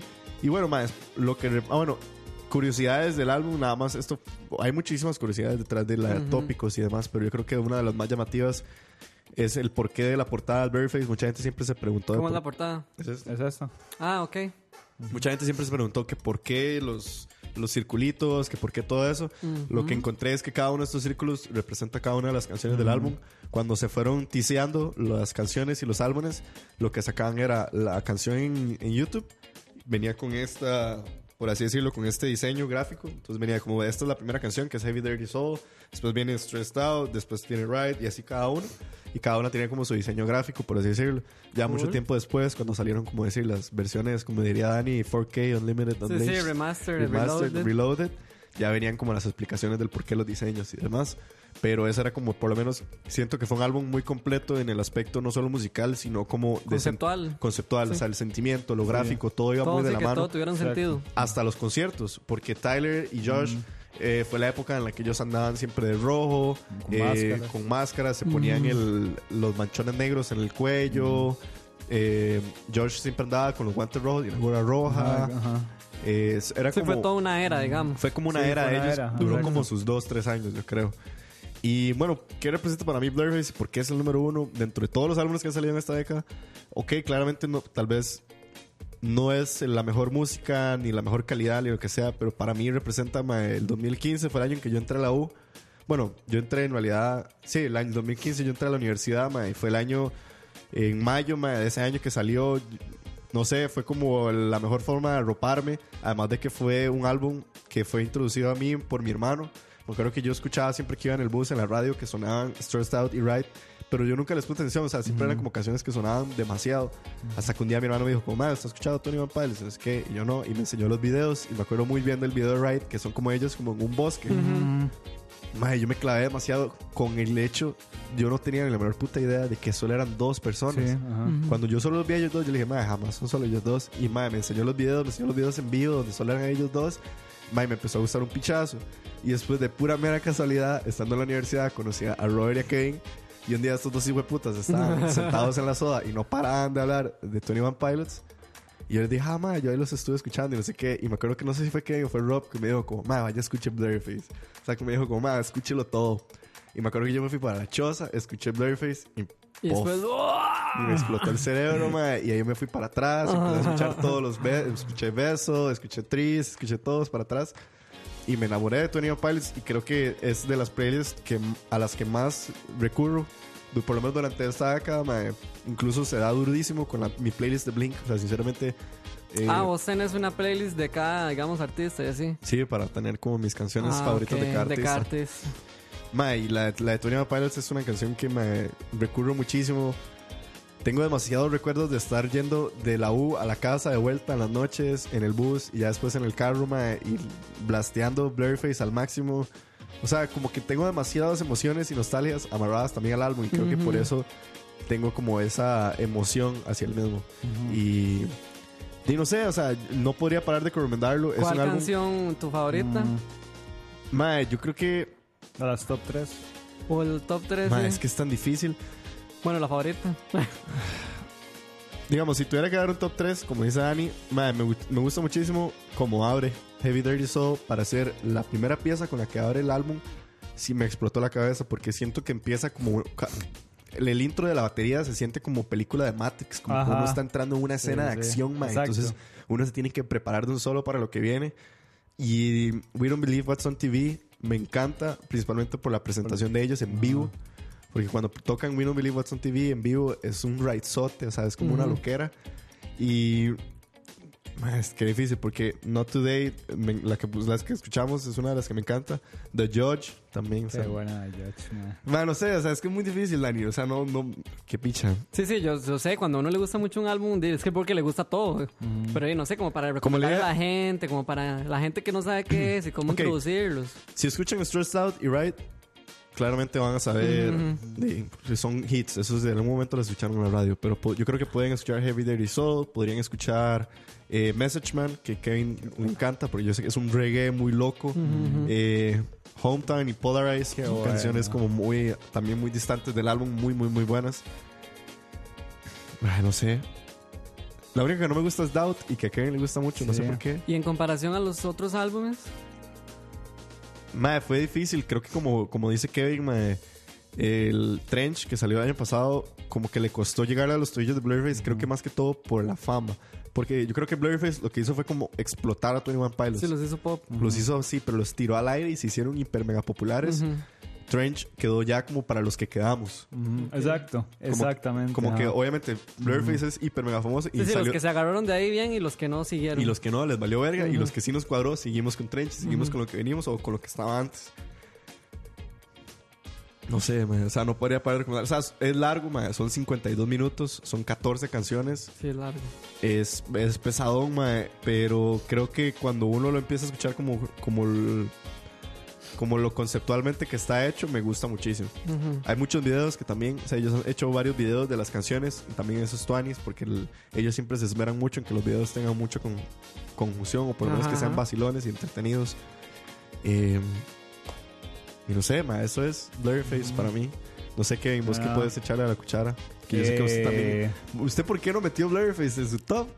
No, le- no, Esa es la sé, primera pregunta. ¿Por qué no metió Blurface? No, la, no, Se le cayó la máscara. No, mentira. No, y es que no la tenía de opción, ni siquiera. Wow. O sea, si es un, si es un álbum que marcó. Puede entrar como en su top 10, digamos. Tampoco. Tampoco. Oh. Sí, sí, top 10.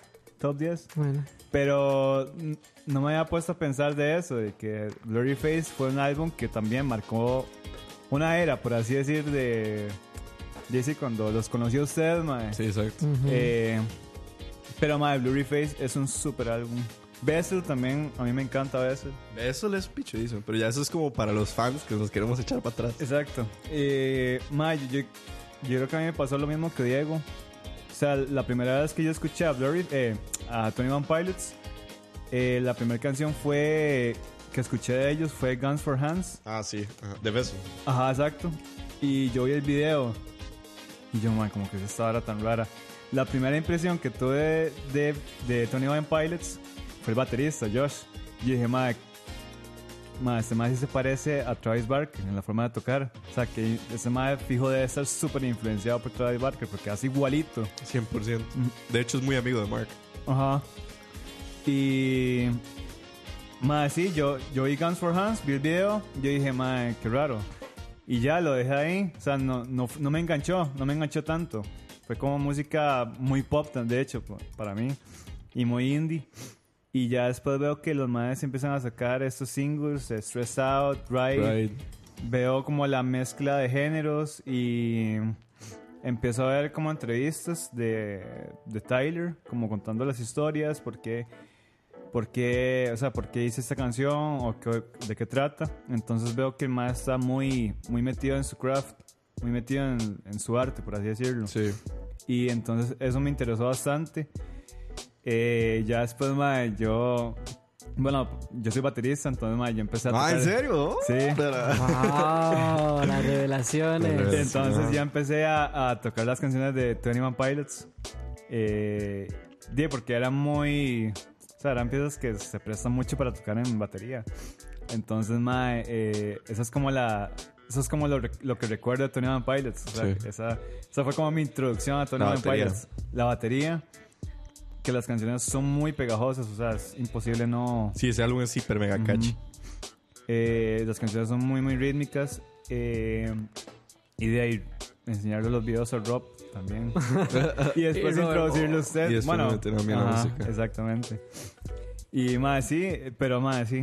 O sea, Tony One Pilots es una banda o, o bueno, un álbum que sí, sí marcó una era. Sí, Sí, bueno, para uno. para y mí- para vos también. Sí, para mí Blurryface, de verdad que yo creo que de, la, de esta década, yo cada vez que lo oiga me va a recordar a eso. O sea, Sí. estoy- eso es también algo en lo que estuve pensando mucho a la hora de hacer mi ranking. Es como, pensé como 10 años adelante y yo decía como, ¿cuáles canciones voy a escuchar y me van a recordar a esa década?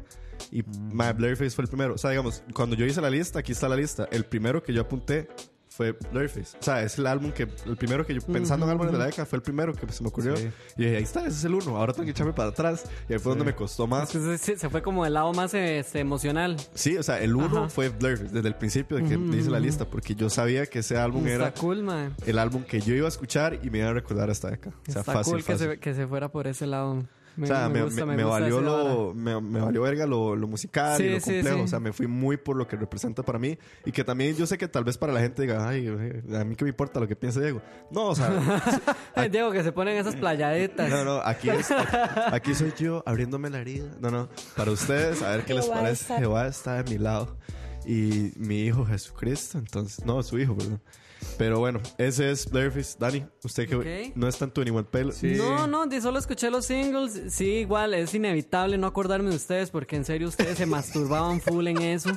Entonces, di, obviamente también me trae los recuerdos, a pesar de que yo nunca lo escuché y no creo escucharlo, la verdad, ¿Qué porque pasa? no, no es que a mí Tony One Pilots nunca me gustó, man. Sí, güey. Y no, es la verdad. no es su cuchara. ¿No? Este, entonces, pero más, sí es inevitable no pensar en ustedes, este, al chile regándose por ese álbum, pero me, me, me gusta que agarrara usted esa, esa parte cuando yo les hice la pregunta y que usted se fuera en ese ride, eso me pareció muy cool, la verdad. Ma, es que era inevitable. O sea, no, no podía pensar en otra hora que no fuera en eso. Pero llore.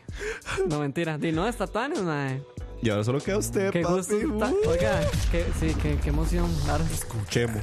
Este, no, no, que qué gustos más. Bueno, no tan diversos. El que sí se fue un toquecito más de Ride fue que. Creo que yo también me voy a ir mucho de Ride, mae. Pero Diego fue el como que se mantuvo más en la línea, ¿verdad? Que hagamos apuestas. ¿Cuál cree usted que es el uno de Dani? Yo creo que ya sé cuál es. No, yo no también. saben ninguno No. porque. Ay, él toda- dice que no Él dice sabe, que no, sabe. no sabe. Pero yo sé cuál es. Yo también, yo ya sé cuál es. La otra semana, o no sé, dentro de dos semanas, o cuando toque, porque no se sabe, en este programa no Así se sabe es. nada, este, ahí les llegará. Más, y sépanlo que ahí les vamos a abrir también la puerta para que ustedes nos cuenten De cuál hecho- es el suyo. Porque De po- hecho, vamos a hacer el programa el programa así, digamos, Sí. de The Best of the, del 2019. del 2010, no, del 2010, para que la Be- gente... Best of the Decade. Ajá, y luego The Best of the Year. Ah, ok, exacto. Ok. Entonces, en The Best of the Decade, la gente ya puede, obviamente, porque nos interesa un montón, así nosotros conocemos, De o hecho- si se nos pasó alguno por desapercibido. de aquí ya Eloy. Eloy se ¿Ah, ya se mandaron? Ya, Eloy ya se mandó y dice que su álbum de la década es The Suburbs de Arcade Fire. Hay una 2010. pieza de ese álbum que me mae, gusta ese- mucho. Ese álbum está considerado Sí. como uno de los mejores de esta década. De hecho, hay una pieza que no me acuerdo el nombre que me gusta mucho. De hecho, la tengo guardada en Spotify, que me cuadra mucho. Sí. De hecho, mucha gente menciona ese álbum, sí. Sí, Sí. Ar- Arcade Fire siempre me recuerda a Natalie. A mí también me acuerda a Natalie, Sí, mae. es como demasiado Natalie esa, Sí, esa banda. The Taste. Pero bueno, Eloy, téngala hecho. Sí, no, pero no, no, está bueno pero ese no, está- aporte, Está, bueno el aporte, está bueno. Dice por ahí Pablo Origa, Uf. mae, Wasting Light, dice que Uf. tiene que estar en esa, en esa lista. Oh, Wasting Light de los Foo Por Fighters. supuesto que sí. Por Wow. supuesto. Uf. Ma, ese programa se está cayendo. El programa, de- espérenlo. Espérenlo, Coming sí. soon. Coming soon. Coming soon. Digo, en teoría, ¿qué sería? Como el antepenúltimo programa. Ajá. No sé, hay que hablar con También producción. vamos a hacer del año, ¿no? Sí, por eso. Hay que hablar con producción. Y falta el carrusel parte 2. Sí, sí, es como el ¿cuán- antepenúltimo. ¿Cuándo va a ser? Sí. Sí, ah, bueno, ok. Gracias, Roa. Nos confirman que sí es el antepenúltimo, entonces espérenlo ahí. Próximo mes. Cállese la boca. Pero bueno, sigamos. Y ahora sí. Nos vamos. Bar. Ya nos vamos. Sí, sí. Vámonos. Bueno, más. Y ya mae, para ir cerrando el, la hora de la paja. eh, un tema diferente, un tema a lo, a lo que. ¿Cómo se dice? Más musical a lo que veníamos conversando de cine y televisión. Nos- mm, sinceramente, la inspiración nace. Creo que fue el sábado que les mandé el mensaje, ¿verdad? Por ahí. Que estaba escuchando, mae, yo le conté a Dani, mae, me encontré algunos de mis álbumes, eh, discos viejos que tengo, mae, principalmente tengo muchísimos discos de Metallica, mae, me puse a escucharlos mientras iba en el carro y así, y mae, me encontré algunas canciones en los discos de Metallica, ya había escuchado y las tengo en mis playlists de Metallica, pero que yo dije, mae, qué loco que esta, can- esta canción esté en este álbum y esté tan opacada por otras canciones. No les voy a decir cuál es porque es la que yo les voy a traer a mencionar más adelante pero es una de las canciones que yo, por lo menos, yo no soy así como hiper mega clavado en los datos, en la información de Metallica. Probablemente alguien me vaya a basurear y me va a decir como, "Meh, nada que ver, esa canción no es así. Para mí es un poco underrated. Yo creo que sí hay que aclarar una vara. A mí se me, se me fue esto, madre. Dele, Esto es un tema también muy subjetivo. 100%. Porque obviamente por todos tenemos gustos diferentes y tal vez, no sé, a Diego le pueda gustar Metallica y a mí también me pueda gustar, pero si yo considero que una de sus canciones que es super underrated debió haber sido, no sé, como más, le hubieran dado más pelota Sí, exacto. y el mae me dice lo contrario, de obviamente hay que comprenderlo porque si a él no Sí, le sí. gusta, no es como que yo tenga la razón tampoco. exacto. Entonces para la, que la gente también no se lo tome tan a pecho y, y que No lo vea, ajá, y que lo vea así como a opinión de personal. Sí, y obviamente, si ustedes tienen algo que nos digan. Pero ese es como el disclaimer, El de, disclaimer. La, de la actividad. No, 100%. Por ahí, ma, estuve. Bueno, Dani también escribió. el- voy a escribir lo que yo escribí, ma. La mayoría de los ¿Cómo? casos. Voy a decir lo que yo Ah, escribí. ok. Que, ma, en la, mayoría, en la mayoría de casos, por no decir que todos, cuando un artista saca un álbum, Ajá. generalmente destacan siempre, ya sean los singles o las canciones que brinquen por la popularidad. O sea, siempre hay alguna canción que es random, la popularidad va a escoger y esa va a ser la que va a brincar y destacar entre las demás del álbum. Escogidas, podría decirse a veces random, eh, terminan opacando las otras canciones de los álbumes, no porque sean malas, simplemente a veces por esa misma razón, terminan opacadas y las demás canciones dentro de los álbumes se pierden, se vuelven estas gemas escondidas. Claramente, lo, como dice Dani, los que son fans y los que son clavados del artista Ujú. probablemente van a decir, no, jamás, yo escuché esa canción mil veces, pero para el, vez para el mainstream no Sí, se sí. convirtieron en canciones sumamente famosas, se convierten en estas gemas, en estos hidden gems, y eso es lo que queremos hablar, como de estos grandes artistas que tienen canciones que uno no pensaría como, ah, ma, en serio, qué loco que esta canción la hicieran hechos, la hicieran ellos, o yo no hubiera pensado que no sabía que ellos habían hecho esa canción. Eh, incluso he escuchado a veces anécdotas de artistas que cuando presentan sus álbumes dicen como, o mucho tiempo después dicen como, mae, qué loco que de este álbum en realidad mi favorita era tal y la que pegó Sí, fue sí. tal. Exacto. Y ellos dicen sí. como, mae, no es como que les duele, pero ellos dicen, di, tal vez a la hora de interpretarlo, a la hora de la que la estaban escribiendo o grabando en el estudio, fue la que más les resonó y no pegó. También, ya para ir metiendo mano, creo que eso también tiene mucho que ver como los productores y la disquera, porque ahí lo que yo estaba poniendo es como que, de, obviamente, cuando los artistas escogen los singles, obviamente tienen que ser como las piezas como, o que más los representan a ellos, o que representen como el momento en el que se va a lanzar el disco, o la que ellos consideren como, ma, esta puede ser la más pegada, esta es la que se puede escuchar mejor en radio, esta es la que la gente va a digerir mejor, porque mentira que no se van a lanzar una pieza que es como toda conceptual, mística, rara, y obviamente lo primero que va a percibir la gente es como, ¿qué puta le está pasando a este mae? Entonces siento que ellos miden como muchas cosas a la hora de sacar un single de un álbum. Por eso es que se pierden también mucho las canciones. Y casi siempre esto pasa mucho como en los artistas rock, en los artistas pop, incluso hasta en los artistas de hip hop, porque obviamente lo que les interesa es vender. Entonces tienen que sacar como singles que de verdad peguen, porque Sí. si no están mamando, obviamente. Sí. Entonces el álbum nunca va a vender y o no va a ser bien recibido, entonces di a la mierda todo el brete que hicieron. Sí. Creo que es más indiferente como en los artistas alternativos o como en los indie, que nada más ellos ellos sí Escogen. escogen Si no y la es productora. como, ajá, y ellos es como, ok, a mí me gusta mucho esta o yo breteé mucho en esta pieza, entonces vámonos con esta. Sí, exacto. Entonces tal vez no se pierde tanto como en esos otros géneros que los artistas sí se ponen, o sea, se los bailan, digamos. Eso es algo que nunca, o sea, nunca he tenido como la aclaración, pero, o sea, el single, ¿quién lo escoge? Es que eso es como. eso Ma, es- muchas veces es el productor. Ajá. Por ejemplo. O sea, el artista eh, no tiene palabra en eso. O sea, sí. sí. no. O incluso es la disquera. Ajá, la misma disquera. disquera los obliga. Porque, por ejemplo, eh, voy a poner un ejemplo el de los Red Hot Chili Peppers con The Getaway. Ajá. The Getaway, la canción, iba a ser el single. Ujú. Pero el productor, que era Danger, bueno, que fue Danger Mouse, dijo, Mae, no, mentira, eh, iba a ser Go Robot. Ah, ok. Ajá. Porque ellos decían, ok, Go Robot va a ser la que va a salir, porque es la que mejor representa este álbum. Ajá. Pero, eh, o sea, por cuestiones ya del productor, el Mae dijo, no. O sea, vámonos a ir, nos vamos a ir Por este lado. Con por esta, este lado con ajá. Dark Necessities. Y entonces, mae, muchas veces, yo creo que también depende. Eh, muchas veces la banda, muchas Sí. veces el productor, o sea, varía mucho. O sea, eso Sí, yo es creo que es como sí depende del bastante. contexto en el que Exacto. esté el artista, ma. Ok. Entonces, di- y es una lástima, ma, porque en serio, bueno, ahorita cuando les tiremos los ejemplos, van a haber muchos ejemplos que uno di, es como picha, ma, todo lo que se puede haber sacado de este álbum o estas piezas y digamos no pasó. Y yo creo que lo Sí. interesante a, a veces es que muchos artistas piensan que la canción que va a salir como single, eh, o sea, muchas veces eh, la pieza que va a salir como single o la que ellos piensan que va a salir como single no va a ser la que sale como single. Sí, No sé si me van a entender. ajá. No tenían la idea de que ese iba a ser el single y preferían otra. en algún caso. Exactamente. Sí, es que como no- el- al- es que hay que recordarse que en la industria de la música a veces a veces no, en la mayoría de los casos el artista es como súper prostituido, o sea, Sí, es sí, manipulado por la disquera y la productora a los mil. Y Sí. bueno, Y más, no sé, más si traen como un álbum de cola que haya sido muy bueno, entonces tiene que superar, superar Ah, las sí. ventas o las Eso expectativas. Entonces la fucking presión o necesitan como algo que de verdad los impulse. Entonces son como muchos factores que juegan con eso, sí, eso debe ser por muy desgracia. ¿eh?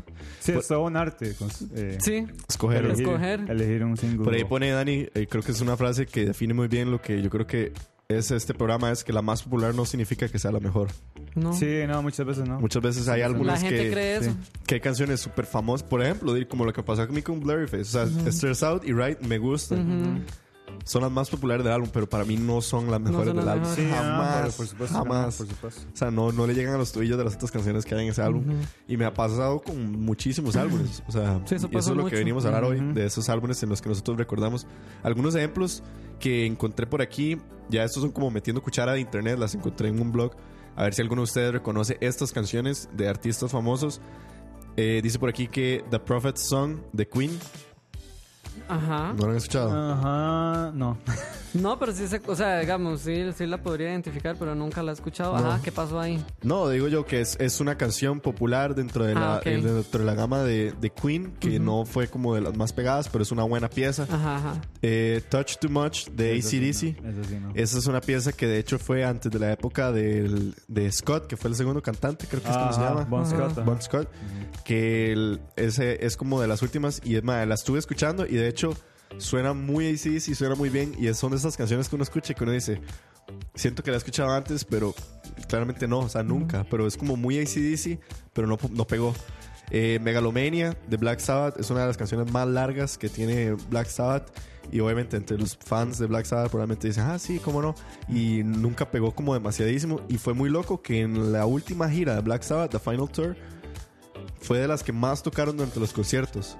O sea, como Ok. que los mismos. Yo, yo me imagino que ahí tiene que haber habido. Ya probablemente algún fan más de Black Sabbath debe saber por qué.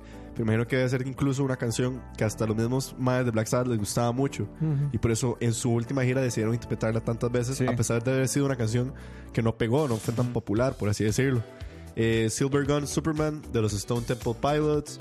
Eh, Mayonnaise de los Smashing Pumpkins. Me dicen si hay alguna que, que recuerden. Ujú. Alexander the Great de Iron Maiden. Piezón, mae. Si no han escuchado Alexander the Great de Iron Maiden, es un piezón. Eh, ¿Qué hey, más? hey, what can I do de Led Zeppelin. Esa Eh, no, ma. Coma de Guns N' Roses. Yo no hubiera pensado que era una Sí, gema escondida. Yo Yo, pensé que era. pensé que era más popular, sí, pero. el- del mainstream, digamos. Ajá, pero, me, pero a la misma vez tiene sentido porque no creo que mucha gente conozca Coma. Ujú. Bueno, es que sí. Guns es muy grande. También, sí. Sí, Guns es muy grande. Ma, una que tuvimos la oportunidad de escuchar en vivo, Hey Johnny Park Por de los Foo. Fighters. Ma, y sí siento que eso no es una pieza famosa de los Foo Fighters. Sí, de hecho, casi nadie la reconoce. Casi nadie la conoce esa pieza. Y- y es que- muy- Incluso como No sé. empieza, no es tan Foo Fighters. Ajá, ajá. O sea, es una canción que tal vez no, no sé, yo no la siento muy Foo, pero es muy buena. Es muy buena. Y la tocaron aquí, Y la que eso fue loquísimo, mae. Eh, esta que estuvimos mencionando hace unos Ajá. días, I Want You. She's So Heavy de The Beatles, No me lo hubiera imaginado tampoco. es muy buena, mae, pero no es una canción. Sí, escondida, ¿eh? Para mí sí es un hidden gem. ¿En serio? Yo nunca la había, o sea, nunca había, a o sea, a mí, yo que soy lo menos Beatlemania Sí, sí. de ustedes, no es una canción que yo hubiera pensado que hubiera sido The Beatles, ni que, ni que yo hubiera podido levantar la mano y destacarla y decir, o sea, Wow. digamos, yo digo Yesterday, digo Sí, sí, sí, sí, lo, lo normal. O sea, I Want You, She's So Heavy es un piezón y yo digo, como, madre, qué loco, ¿dónde había estado esta canción todo este Qué tiempo? loco, man. Que jamás hubiera pensado Sí, que sí. hubiera sido eso. Aquí Kevin puede meterle cuchara a Benny's Queen de los Red Hot Chili Peppers. Sí, ma, casi, vea, casi nadie conoce esa pieza. Y es buena. Y, ma, es buenísima. Demasiado buena. Ahí está, Es eso es, muy es que buen- sí esa es la creo- reacción que uno tiene cuando uno Sí, es, es ah, muy maje, ¿cómo no, maje? Qué loco. Sí. Benny's Queen de los Red Hot Chili Casi no la Peppers. tocan en vivo. Dice Eloy J que Stairway to Heaven de Led Zeppelin nunca fue un single, imagínate. Ah, oiga. Qué loco. Que, y fuera como es de otra vara, sí. Ahora que veo ahí lo de Pink Floyd, pero Dogs de Pink Floyd. sí. eso, bueno, eso me parece muy raro, man. Yo pensé que eso era muy mainstream también. Dogs. Sí, las de Dark Side of the Moon, obviamente, pero esto ya es por culpa del- de, cómo hicieron el álbum, obviamente, porque no se podían sacar singles. De hecho, de Dark Side of the Moon solo salieron dos singles, o uno, si no me equivoco, que es Money y Time, si no me equivoco, esos son Ok. los dos singles. Pero, mae, No se comparan a las demás piezas. es que Sí, sí, sí. es una estupidez, mae. O sea, pero por, por, por lo que les digo, la misma culpa del álbum ser conceptual y venir todas las piezas pegadas, es imposible separarlas. Sí. ¿Sabe? Digamos, estas dos son como las únicas que uno puede decir aquí y aquí. Incluso a veces pasa que los singles vienen editados Ajá, al propio, Ajá, mae. al propio Sí, de hecho, y no ajá. son no coinciden no con el del álbum porque le decían como de "Maje, tenemos que hacerles unos cortes para que Sí, parezca single. Digamos, eso pasó en Dark Side of the Moon, pero después de ahí, mae, todo el álbum hubiera sido un éxito.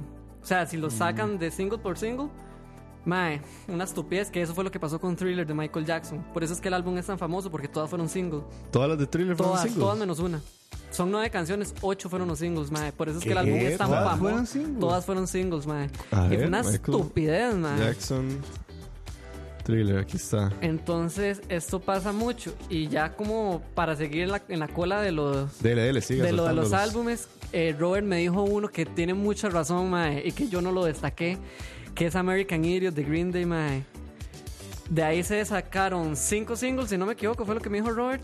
Pero, mae, todo el álbum también, o sea, hubiera sido increíble. Sí, 100%. pie- pieza por pieza, porque es un álbum demasiado bien hecho, De mae. hecho, eso es un artista que yo apunté que yo siento que tiene muchísimos hidden gems. También, pero hay sí, que ponerse por su trayectoria. por tiene su trayectoria. Tiene muchísimos, claro, porque tiene muchísimos álbumes. Pero de eso que ahora vos decís de. de puta, American Idiot, Ajá, que, que tenga tantas de estas canciones tiene mucho sentido. sí. Ma, Rajado, aquí tengo Thriller y sí, son nueve canciones. Wanna Be Starting Something, Baby Be Mine, The Girl Todo Is el mundo Mine. sabe cuáles son. Thriller, Beat It, Billie Jean, Human Nature, Pretty Young Thing y The Lady in My Life. ¿Cuál fue la que no fue cinco? Creo que The Lady in My Life es la única que no fue single. Ah, Todas las demás son. Sí, claro, Corazón pegó tanto este álbum. Pero eso es muy vacilón. Entonces, de no sé, eh, yo también traía... ¿Cuál es la suya? O las suyas. Yo tengo dos, dos ejemplos. Bueno, Dos sí, a- además de American Idiot. Este, un artista que vengo por dos, eh, eh, que es eh, los Arctic Monkeys, mae. Ok, ¿cuál? Humbug, mae, solo tiene tres singles, si no me equivoco. O sea, aquí lo tengo anotado. Solo tiene tres singles, mae.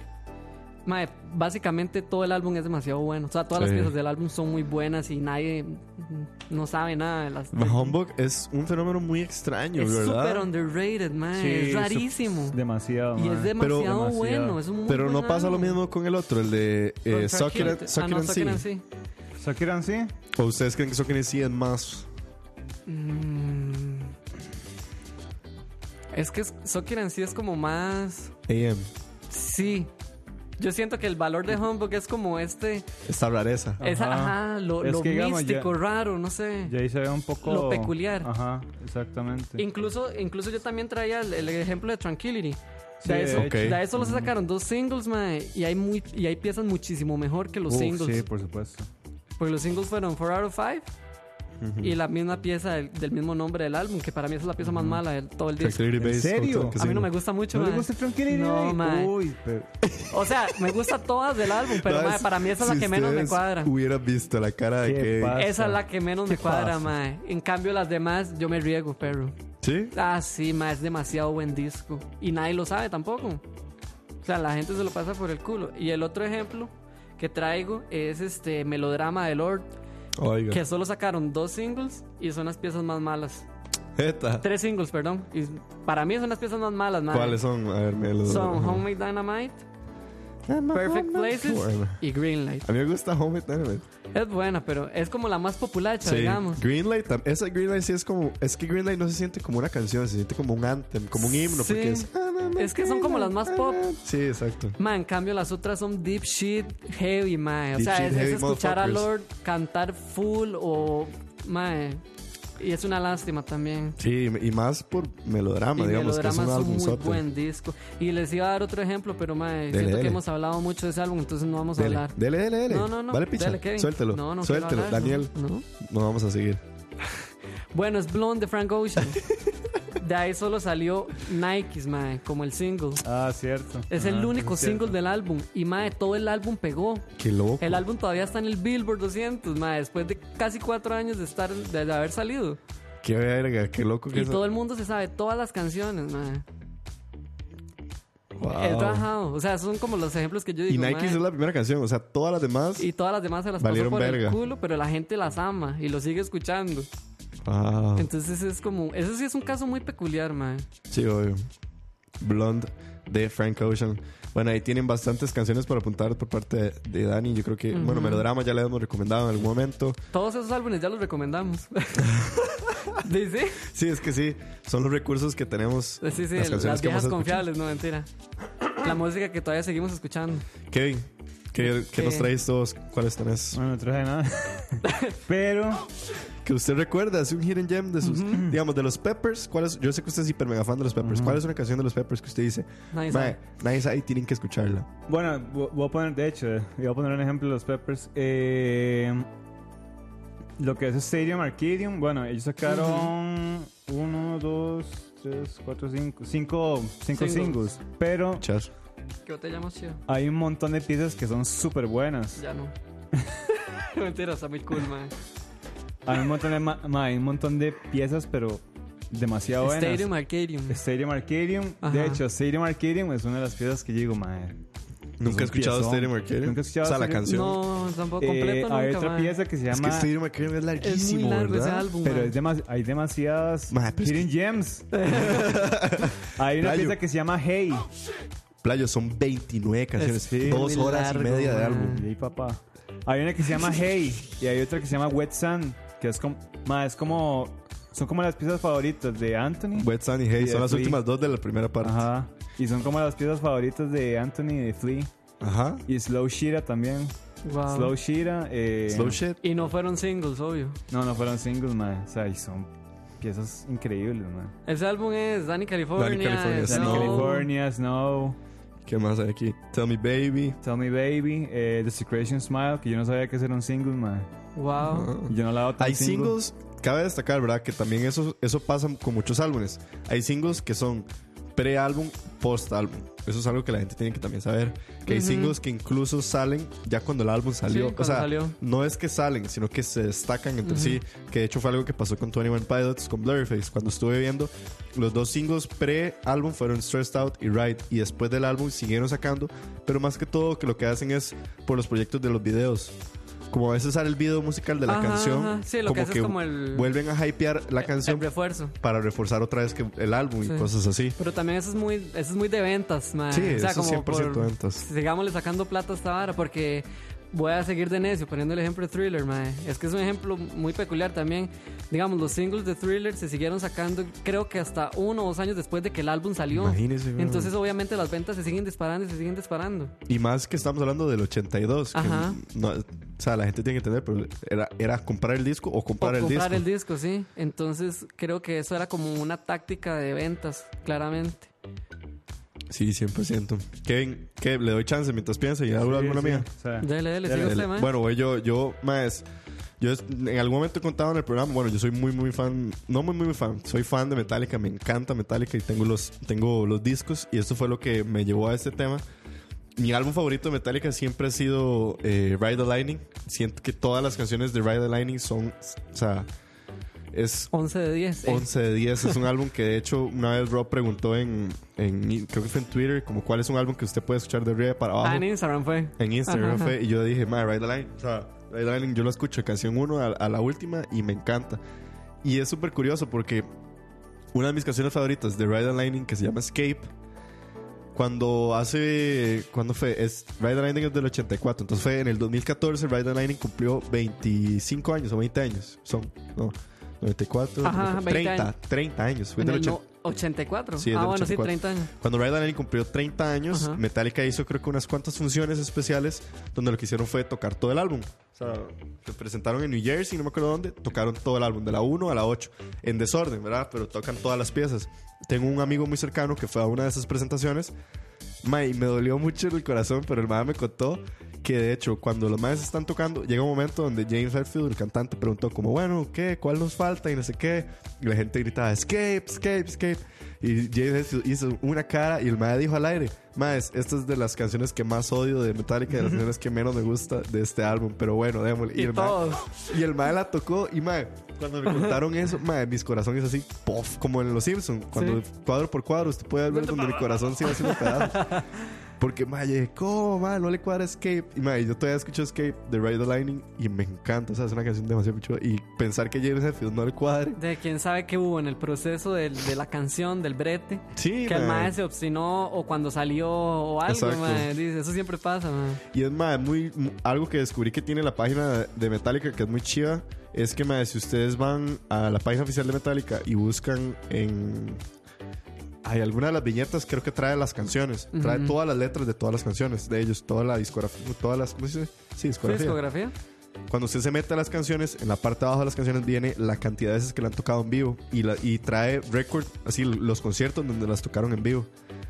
Y esta canción que les traigo es mi segundo hidden gem, por así decirlo. Tal vez alguien se me va a cagar y decir, ma, eso no es un hidden gem, pero para mí sí, Más o menos un hidden gem. ¿ok? The Master of Puppets. Mae, mi- una de las canciones que me- escuché sin parar en el colegio fue Leper Messiah.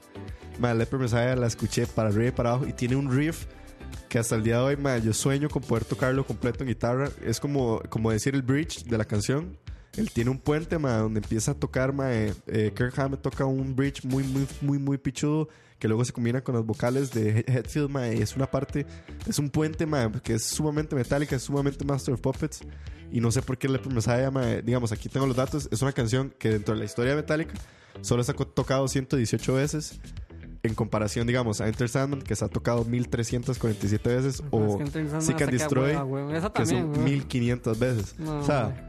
118 veces contra 1500 se da cuenta de verdad que no la han tocado No, mucho. no, O sea, no es una canción que no se toca regularmente. Eh, no tanto como Orion, que voy a destacar, pero Orion sí es una canción que todo el mundo conoce, pero digamos, Orion en la historia metálica solo se ha tocado 68 veces en vivo. Y una de ellas fue aquí. Pero bueno, eso es un dato ahí que les traigo. Pero bueno, para mí Leper Messiah es un súper, no sé, también un hidden gem que tengo de, de Metallica. Y los otros que les traigo, mae, son tres también de mis bandas favoritas. Eh, bueno, de Blink 182. Obviamente tengo que destacar Apple Shampoo. Apple Shampoo es de, si no me equivoco, Dude Ranch. Vamos a ver, para no estar equivocado. Exacto. Apple Shampoo es una canción de Dude Ranch de Blink 182 que me encanta. Es un hidden gem para mí de Blink que no mucha gente tal vez en su momento le dio pelota o tal vez hoy en día ya no le dé tanta pelota, pero cuenta como esta típica historia de amor muy al estilo de Blink que no sé, la letra hasta el día de hoy todavía me resuena muchísimo y me encanta. Eh, Joyride de The Killers. Ma, Joyride es un piezón de, de esas canciones que uno dice, ma, ¿cómo no tiene video musical? Ma, ¿cómo no hicieron? Eso pasa también a veces que uno Sí, dice, eso, a eso le pasa a uno mucho, mae. "Ma, de todas las del álbum, ¿por qué no le ¿Por hicieron, no le hicieron video, video a esa? esa? Madre, ¿sabe qué es otro tema que tal vez se puede incorporar a esto? ¿Qué? ¿Qué? Que es interesante, que muchas veces las piezas que están en el álbum, que muchas veces los B-sides de las canciones Ajá. Son mejores. son, Son mejores mejores. que las canciones. Sí, que la A-side. Verga, De- que pero las canciones que están sí, en el las álbum. que se salen. Ajá. eso sí es clavarse a buscar, porque eso sí es más difícil. ¿Sabes? De hecho, voy a poner un ejemplo. ¿Cuál? Dale.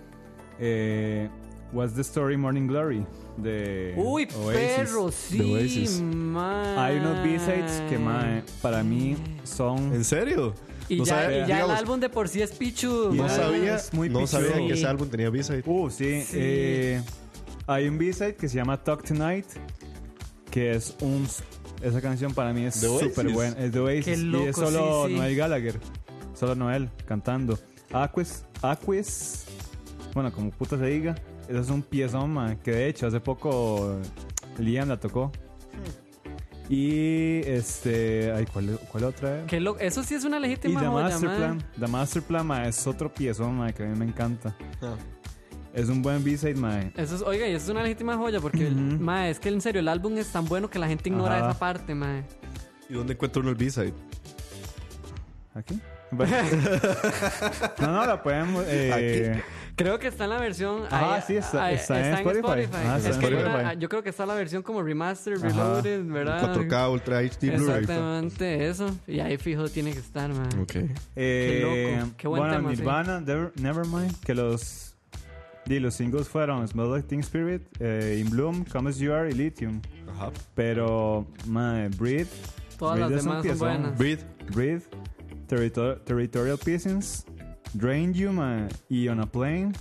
Wow, Y- pero es- estamos hablando también de palabras mayores. Nevermind es el mejor álbum que tiene estos playos. Sí, sí, Y pero es- o sea, la gente... Sí, obvio. Ujú. La Se gente solo smells like Teen Ajá. Spirit. Sí, exacto. Ya. O sea, si alguien piensa en Nirvana, piensa en Smell Like Teen Spirit. Exacto. ¿Ustedes no les llegó a huevar esa pieza en algún momento? 100%. Smells Like Teen Spirit. ¿Verdad que sí? Sí, Existe 100%. como ese Sí, colectivo de que A mí, llega un digamos, momento en el que nos es que se hace tan A mí me Popular. emociona, no sé por qué. A mí me cuadra. A mí todavía me gusta, pero mae, a veces la odio. Es que ¿sabe qué me recuerda? A todos los videos que antes siempre salían en YouTube de montajes, de carajadas. Ajá. O sea, como que siempre que alguien se enojaba sonaba Smell Like Teen Spirit. Era, era Vale. como, ¿se acuerdan? Era como cuando algo iba a salir mal en un video en YouTube, siempre ponían la canción de Let the party set off. Ah, el Ronnie, sí. en todos los videos de YouTube sonaba esa canción o sonaba Smell Like Teen Spirit. Entonces, por eso creo que la tengo como asociada a ese mal recuerdo. Sí, sí. Sí. No sé. Kevin, ¿usted Bueno, cuáles trae? ¿Cuáles tiene? No, yo creo que. Esas es- son las que. Esas son las ya. suyas. Sí. Voy a buscar más.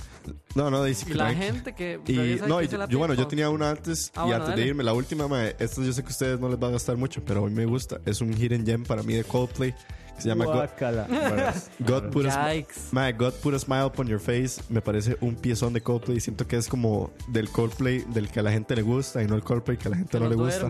Es el Coldplay como, por así decirlo, eh, depresivo y cortavenas. Entonces, creo que es una pieza que yo podría destacar por si alguien la quiere ir a escuchar. Michael Ores nos escribió, me dice, el disco Torches de Foster the People es excelente y la que es famosa es Pumped Up Kicks, Ajá. probablemente la más conocida y la peor, dice. Robert estaría de acuerdo con usted, yo creo. Sí, esa es la peor de ese álbum. El Robert le encanta Foster the People y él siempre habla de eso. De que el álbum es como todo underrated y, y todo el mundo es como Pump It Kids y ya. Al chile, mae. Sí. Bueno, ahí está, buen aporte de Michael ir a escuchar Ah, Torches. eh, yo quería poner un ejemplo de un Robert artista. Bueno, el artista que acabamos de hablar eh, al principio, Drake. Ajá. Más, Drake tiene un montón de piezas buenas. Es que Drake tiene pichazo de piezas. Mae, Drake, la gente lo que conoce de Drake es este, bueno, Scorpion Y Views. y, y Views. Sí. Y, Y- Views no es tan bueno. O sea, Y Views no, mae, escuchen Porque los el ponen en los bares, ¿eh, mae? Escuchen el principio de Drake. Drake tiene muy buenas piezas. Practice, ¿no? ¿Cómo se llama? Marvin's Room Marvin's Room es bueno. es muy buena. Y Sí. Headlines, eh, bueno, el álbum Nothing Was the Same. Ese No, álbum pero es Nothing super Was- underrated, sí. mae. No, Y es bueno. muy bueno. Es que sí, yo siento que Es muy, un- sí, ese es muy álbum underrated. es muy Es underrated. conocido entre la gente que Ajá, sabe de Drake. exactamente. Pero sí, sí es underrated. Pero ese álbum, bueno, para mí es mi favorito. Ese De álbum Drake, es mi sí. favorito. Es y muy bueno. hay muy buenas piezas, man. Por ahí nos Wow. pone Paul Oria dice que Nirvana se convirtió en lo que siempre Cobain odió, demasiado comercial, no le quita legado y lo bueno que es. No, nadie está diciendo que, que Sí, lo sí, sí. quita. No, no, nadie, Pero- sí, pero...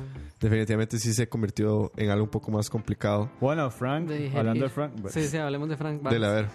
Mientras busco lo que puso a ver Eh, alguien. Bueno, yo no sé usted, ¿Qué pasó? pero hay muy buenas piezas de nostalgia. Ah, para sí, mí- mae. Love Crimes, que de hecho fue una de las primeras piezas que yo escuché de Frank.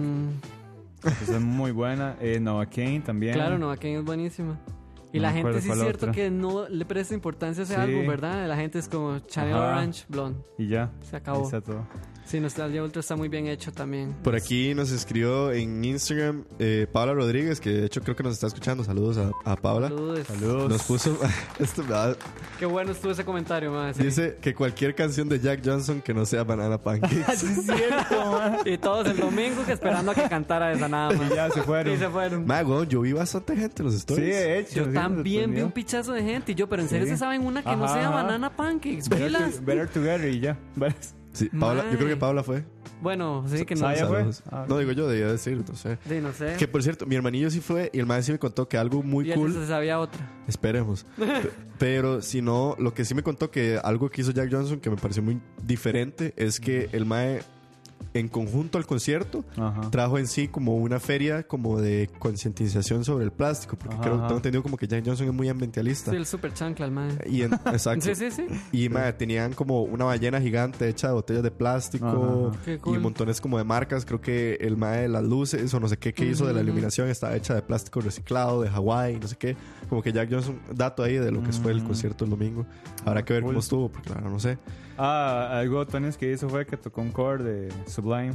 Batfish. Ah, el Chile. Ujú. No sabía. Y Yo- Kane. Ah, ese es otro, ese es otro grupo. Sublime. eh, Santería. Y Todo ya. el mundo sabe esa teoría, nada más. Santería, Ay, no, pero sabes. hay un montón de piezas buenas de, ¿De Sublime? sí. ¿Cuál? eh, A ver, para que alguien lo Doing. Time. Doing Time, que es el cover de Lana. Badfish, eh, Pawn Shop, eh, ay, no no me acuerdo, April 16, algo así es que se llama. Ok.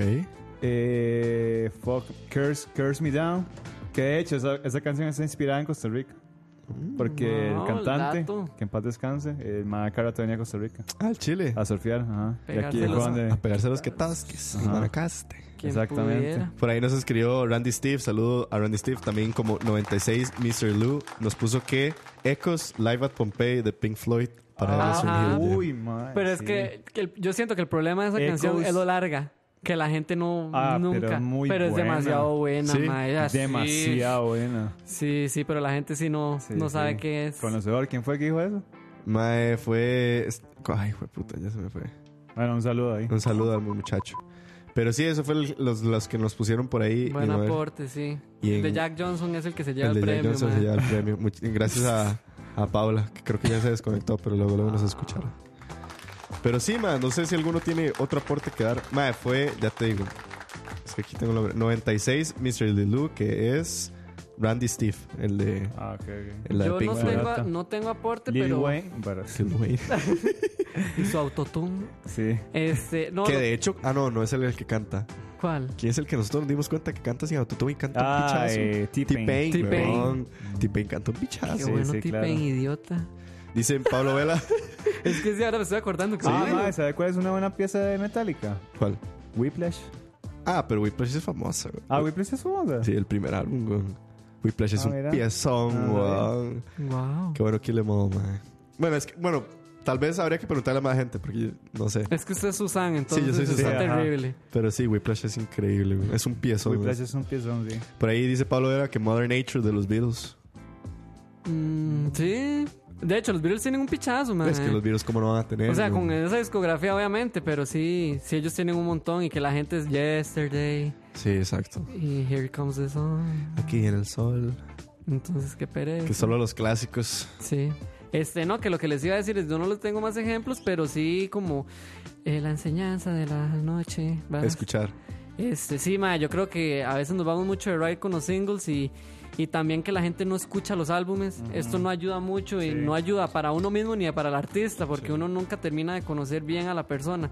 Entonces yo sí, como que la moraleja de esta, de esta actividad hoy es este aprender a escuchar y ojalá escuchar los discos completos. Completo, sí. Y- Mae, más hoy en día, que yo siento que Mae, es demasiada La- accesibilidad. la accesibilidad de escuchar un álbum es- Ya no, no, o sea, hay que ir a sí. comprar ni Exacto. picha. están en YouTube si quiere. O sea, no, tienen que ni es que un- pagar Spotify. Estamos haciendo un desperdicio, maes. Entonces yo creo que ni nada cuesta. Yo sé que hay álbumes que duran más de una hora y todo el mundo le molesta eso, pero de ahí como si uno es bien fan, sentarse. ¿Sabe o si le llama la atención, sentarse, ¿Sabe cuál, es, escuchar. ¿Sabe cuál es un ejercicio mae, que es muy complicado, pero creo que es satisfactorio? Y es agarrar artistas mega populares. Y lo he hecho con una banda súper popular como es ACDC. Ujú. Pero, man, no sé si ustedes han visto el catálogo de los álbumes de ACDC, es una vulgaridad. O sea, Es ellos tienen años un también. pichazo de álbumes.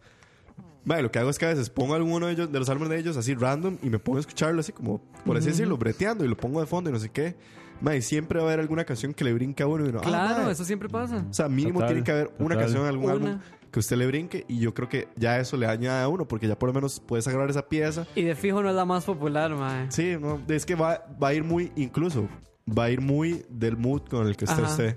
O sea, si es un álbum que trata sobre tal cosa y usted está todo el tal mood, tal vez tal, tal canción te pegue. Sí, Pero creo que sí, como dice Dani, man, el- Como la- lo que me pasó ahora con Falls, digamos. Sí, sí. Que sol- de todas las que escuché, solo esa me gustó. Degrees. Y no sé si esa fue un single o algo así, pero fue, digamos. no, Degrees. Yo creo que no fue un single. yo creo que Ahí después... está. porque- pero Indie Ah, no, tiene mentira, video, sí, sí. porque Ajá. sí, sí, Indie Grease, pero fue mucho después. ¿Se acuerda que yo le pasé a usted el video? Ajá, ajá. Bueno, ahí es un ejemplo de eso. Sí, sí. De que, bueno, es que estábamos hablando que Dani escuchó All Safe, Ajá. but no, All Not Safe Will Be Lost. parte 1. Ajá, Sí. Ok. sí. Pero bueno, ahí está la enseñanza de escuchar los álbumes. Eh, dice Jason González, este tema más tat- este, este tema master, ¿hasta cuándo? Este dice que es una Vale. canción que vale la pena destacar. ok. Kevin, algo que último para cerrar, que quieras destacar o decir. De Soda Stereo. Otra vez. Déjelo ir. ¿Ya lo dijo? Que lo deje que lo ir. Ah. usted, playo. que es imposible.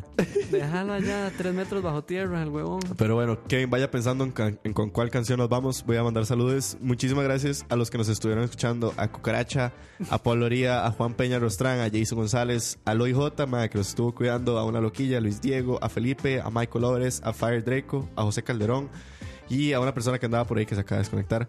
Muchísimas gracias a ustedes y a los demás que nos estuvieron escuchando en vivo durante la noche. De verdad, gracias por estar ahí. Y Sí, gracias. gracias a los Patreons. Ahí está, dele, ¿cómo es? Jehová está de tu lado. Esto es para los- Hijo nuestros Jesucristo. Y a Emanuel Sánchez, que está por ahí, dice, está en YouTube, dice, yo no le... ¿Qué dice?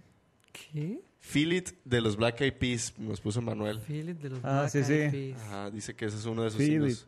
Feel it. Ay, yo. Varas. No, la que está ahorita de moda es la de con J Balvin, weón. Sí, la de Robert. La de Robert. Saludos a Robert. Pero bueno, muchísimas gracias a los Patreons que están ahorita corriendo en pantalla. Muchísimas gracias a Emanuel que nos estuvo escuchando. Gracias al que nos está escuchando en, en Spotify, en la página web, en la de Choza. Gracias de verdad por ser pajeros, man. Ustedes, eh, di, man, nosotros hemos estado ahora porque nos cuadra y también porque nos cuadra que ustedes estén ahí, ¿verdad? Y matizando con nosotros. Probablemente la otra semana, la verdad no sé qué vamos a traer, pero bueno. Producción, ¿cómo es la vara? Eh, Producción, hay que ese, pedirla yo. Ahorita lo hablamos. Pero bueno, eso fue. Esto fue el programa de hoy para que vayan a, a practicar un poco, escuchar los álbumes. Kevin, ¿con qué nos vamos? Eh, vámonos con The Drake. Oh, Hell yeah, fucking right. ok, ¿con cuál? Hell yeah, fucking right. Hell yeah, fucking right. Ok. Está bien. Despídase de una vez mientras. Eh, no, no, de pura vida, ma. Hoy fue un programa muy interesante. Muchas gracias a todos los que se quedaron ahí escuchando. Y de ahí nos vemos el martes, lunes, miércoles, no sé. no, no, lunes, Cuando nos dé la gana. Cuando nos dé los hocico, pero bueno. No, no, pero nos vemos, eh, nos escuchamos. Así es. Pura vida. Dani, Buenas noches a todos y a los que nos escucharon, a los Patreons, a los que nos escucharán en el futuro. a su mamá. Hola desde el pasado, a mi mamá que nunca me ha escuchado. Este, vayan a escuchar Oiga el música, álbumes, Oye, este. Sí. fue putas. vayan, escuchen música, man. Así es. Abran la mente. Así es. Muchísimas gracias a todos y nos vemos en 8, si se puede. O el otro lunes. Cuando, ¿Cómo es producción? Barras. Eh, cuando producción mande. Gracias, Roa. El otro lunes. Nos vemos, nos vemos. Chao. Esto es Hell Yeah, no, Hell Yeah Fucking Right de Drake del álbum Take Care. Nos vemos.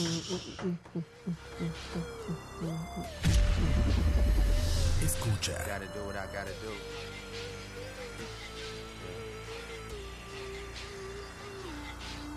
Uh, all my exes live in Texas like I'm George Strait.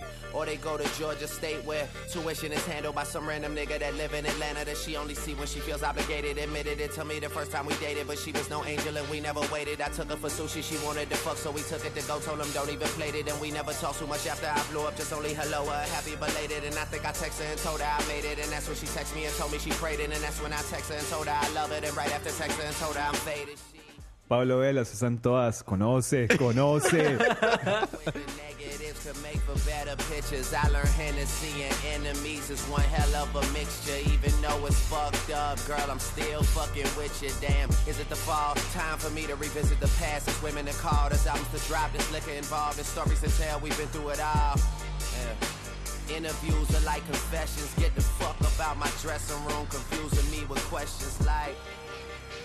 Do you love this shit? Are you high right now? Do you ever get nervous? Are you single? I heard you fuck your girl, is it true? You getting money? You think them niggas you with is with you? And I say, hell yeah, hell yeah, hell yeah. Fucking right, fucking right, alright.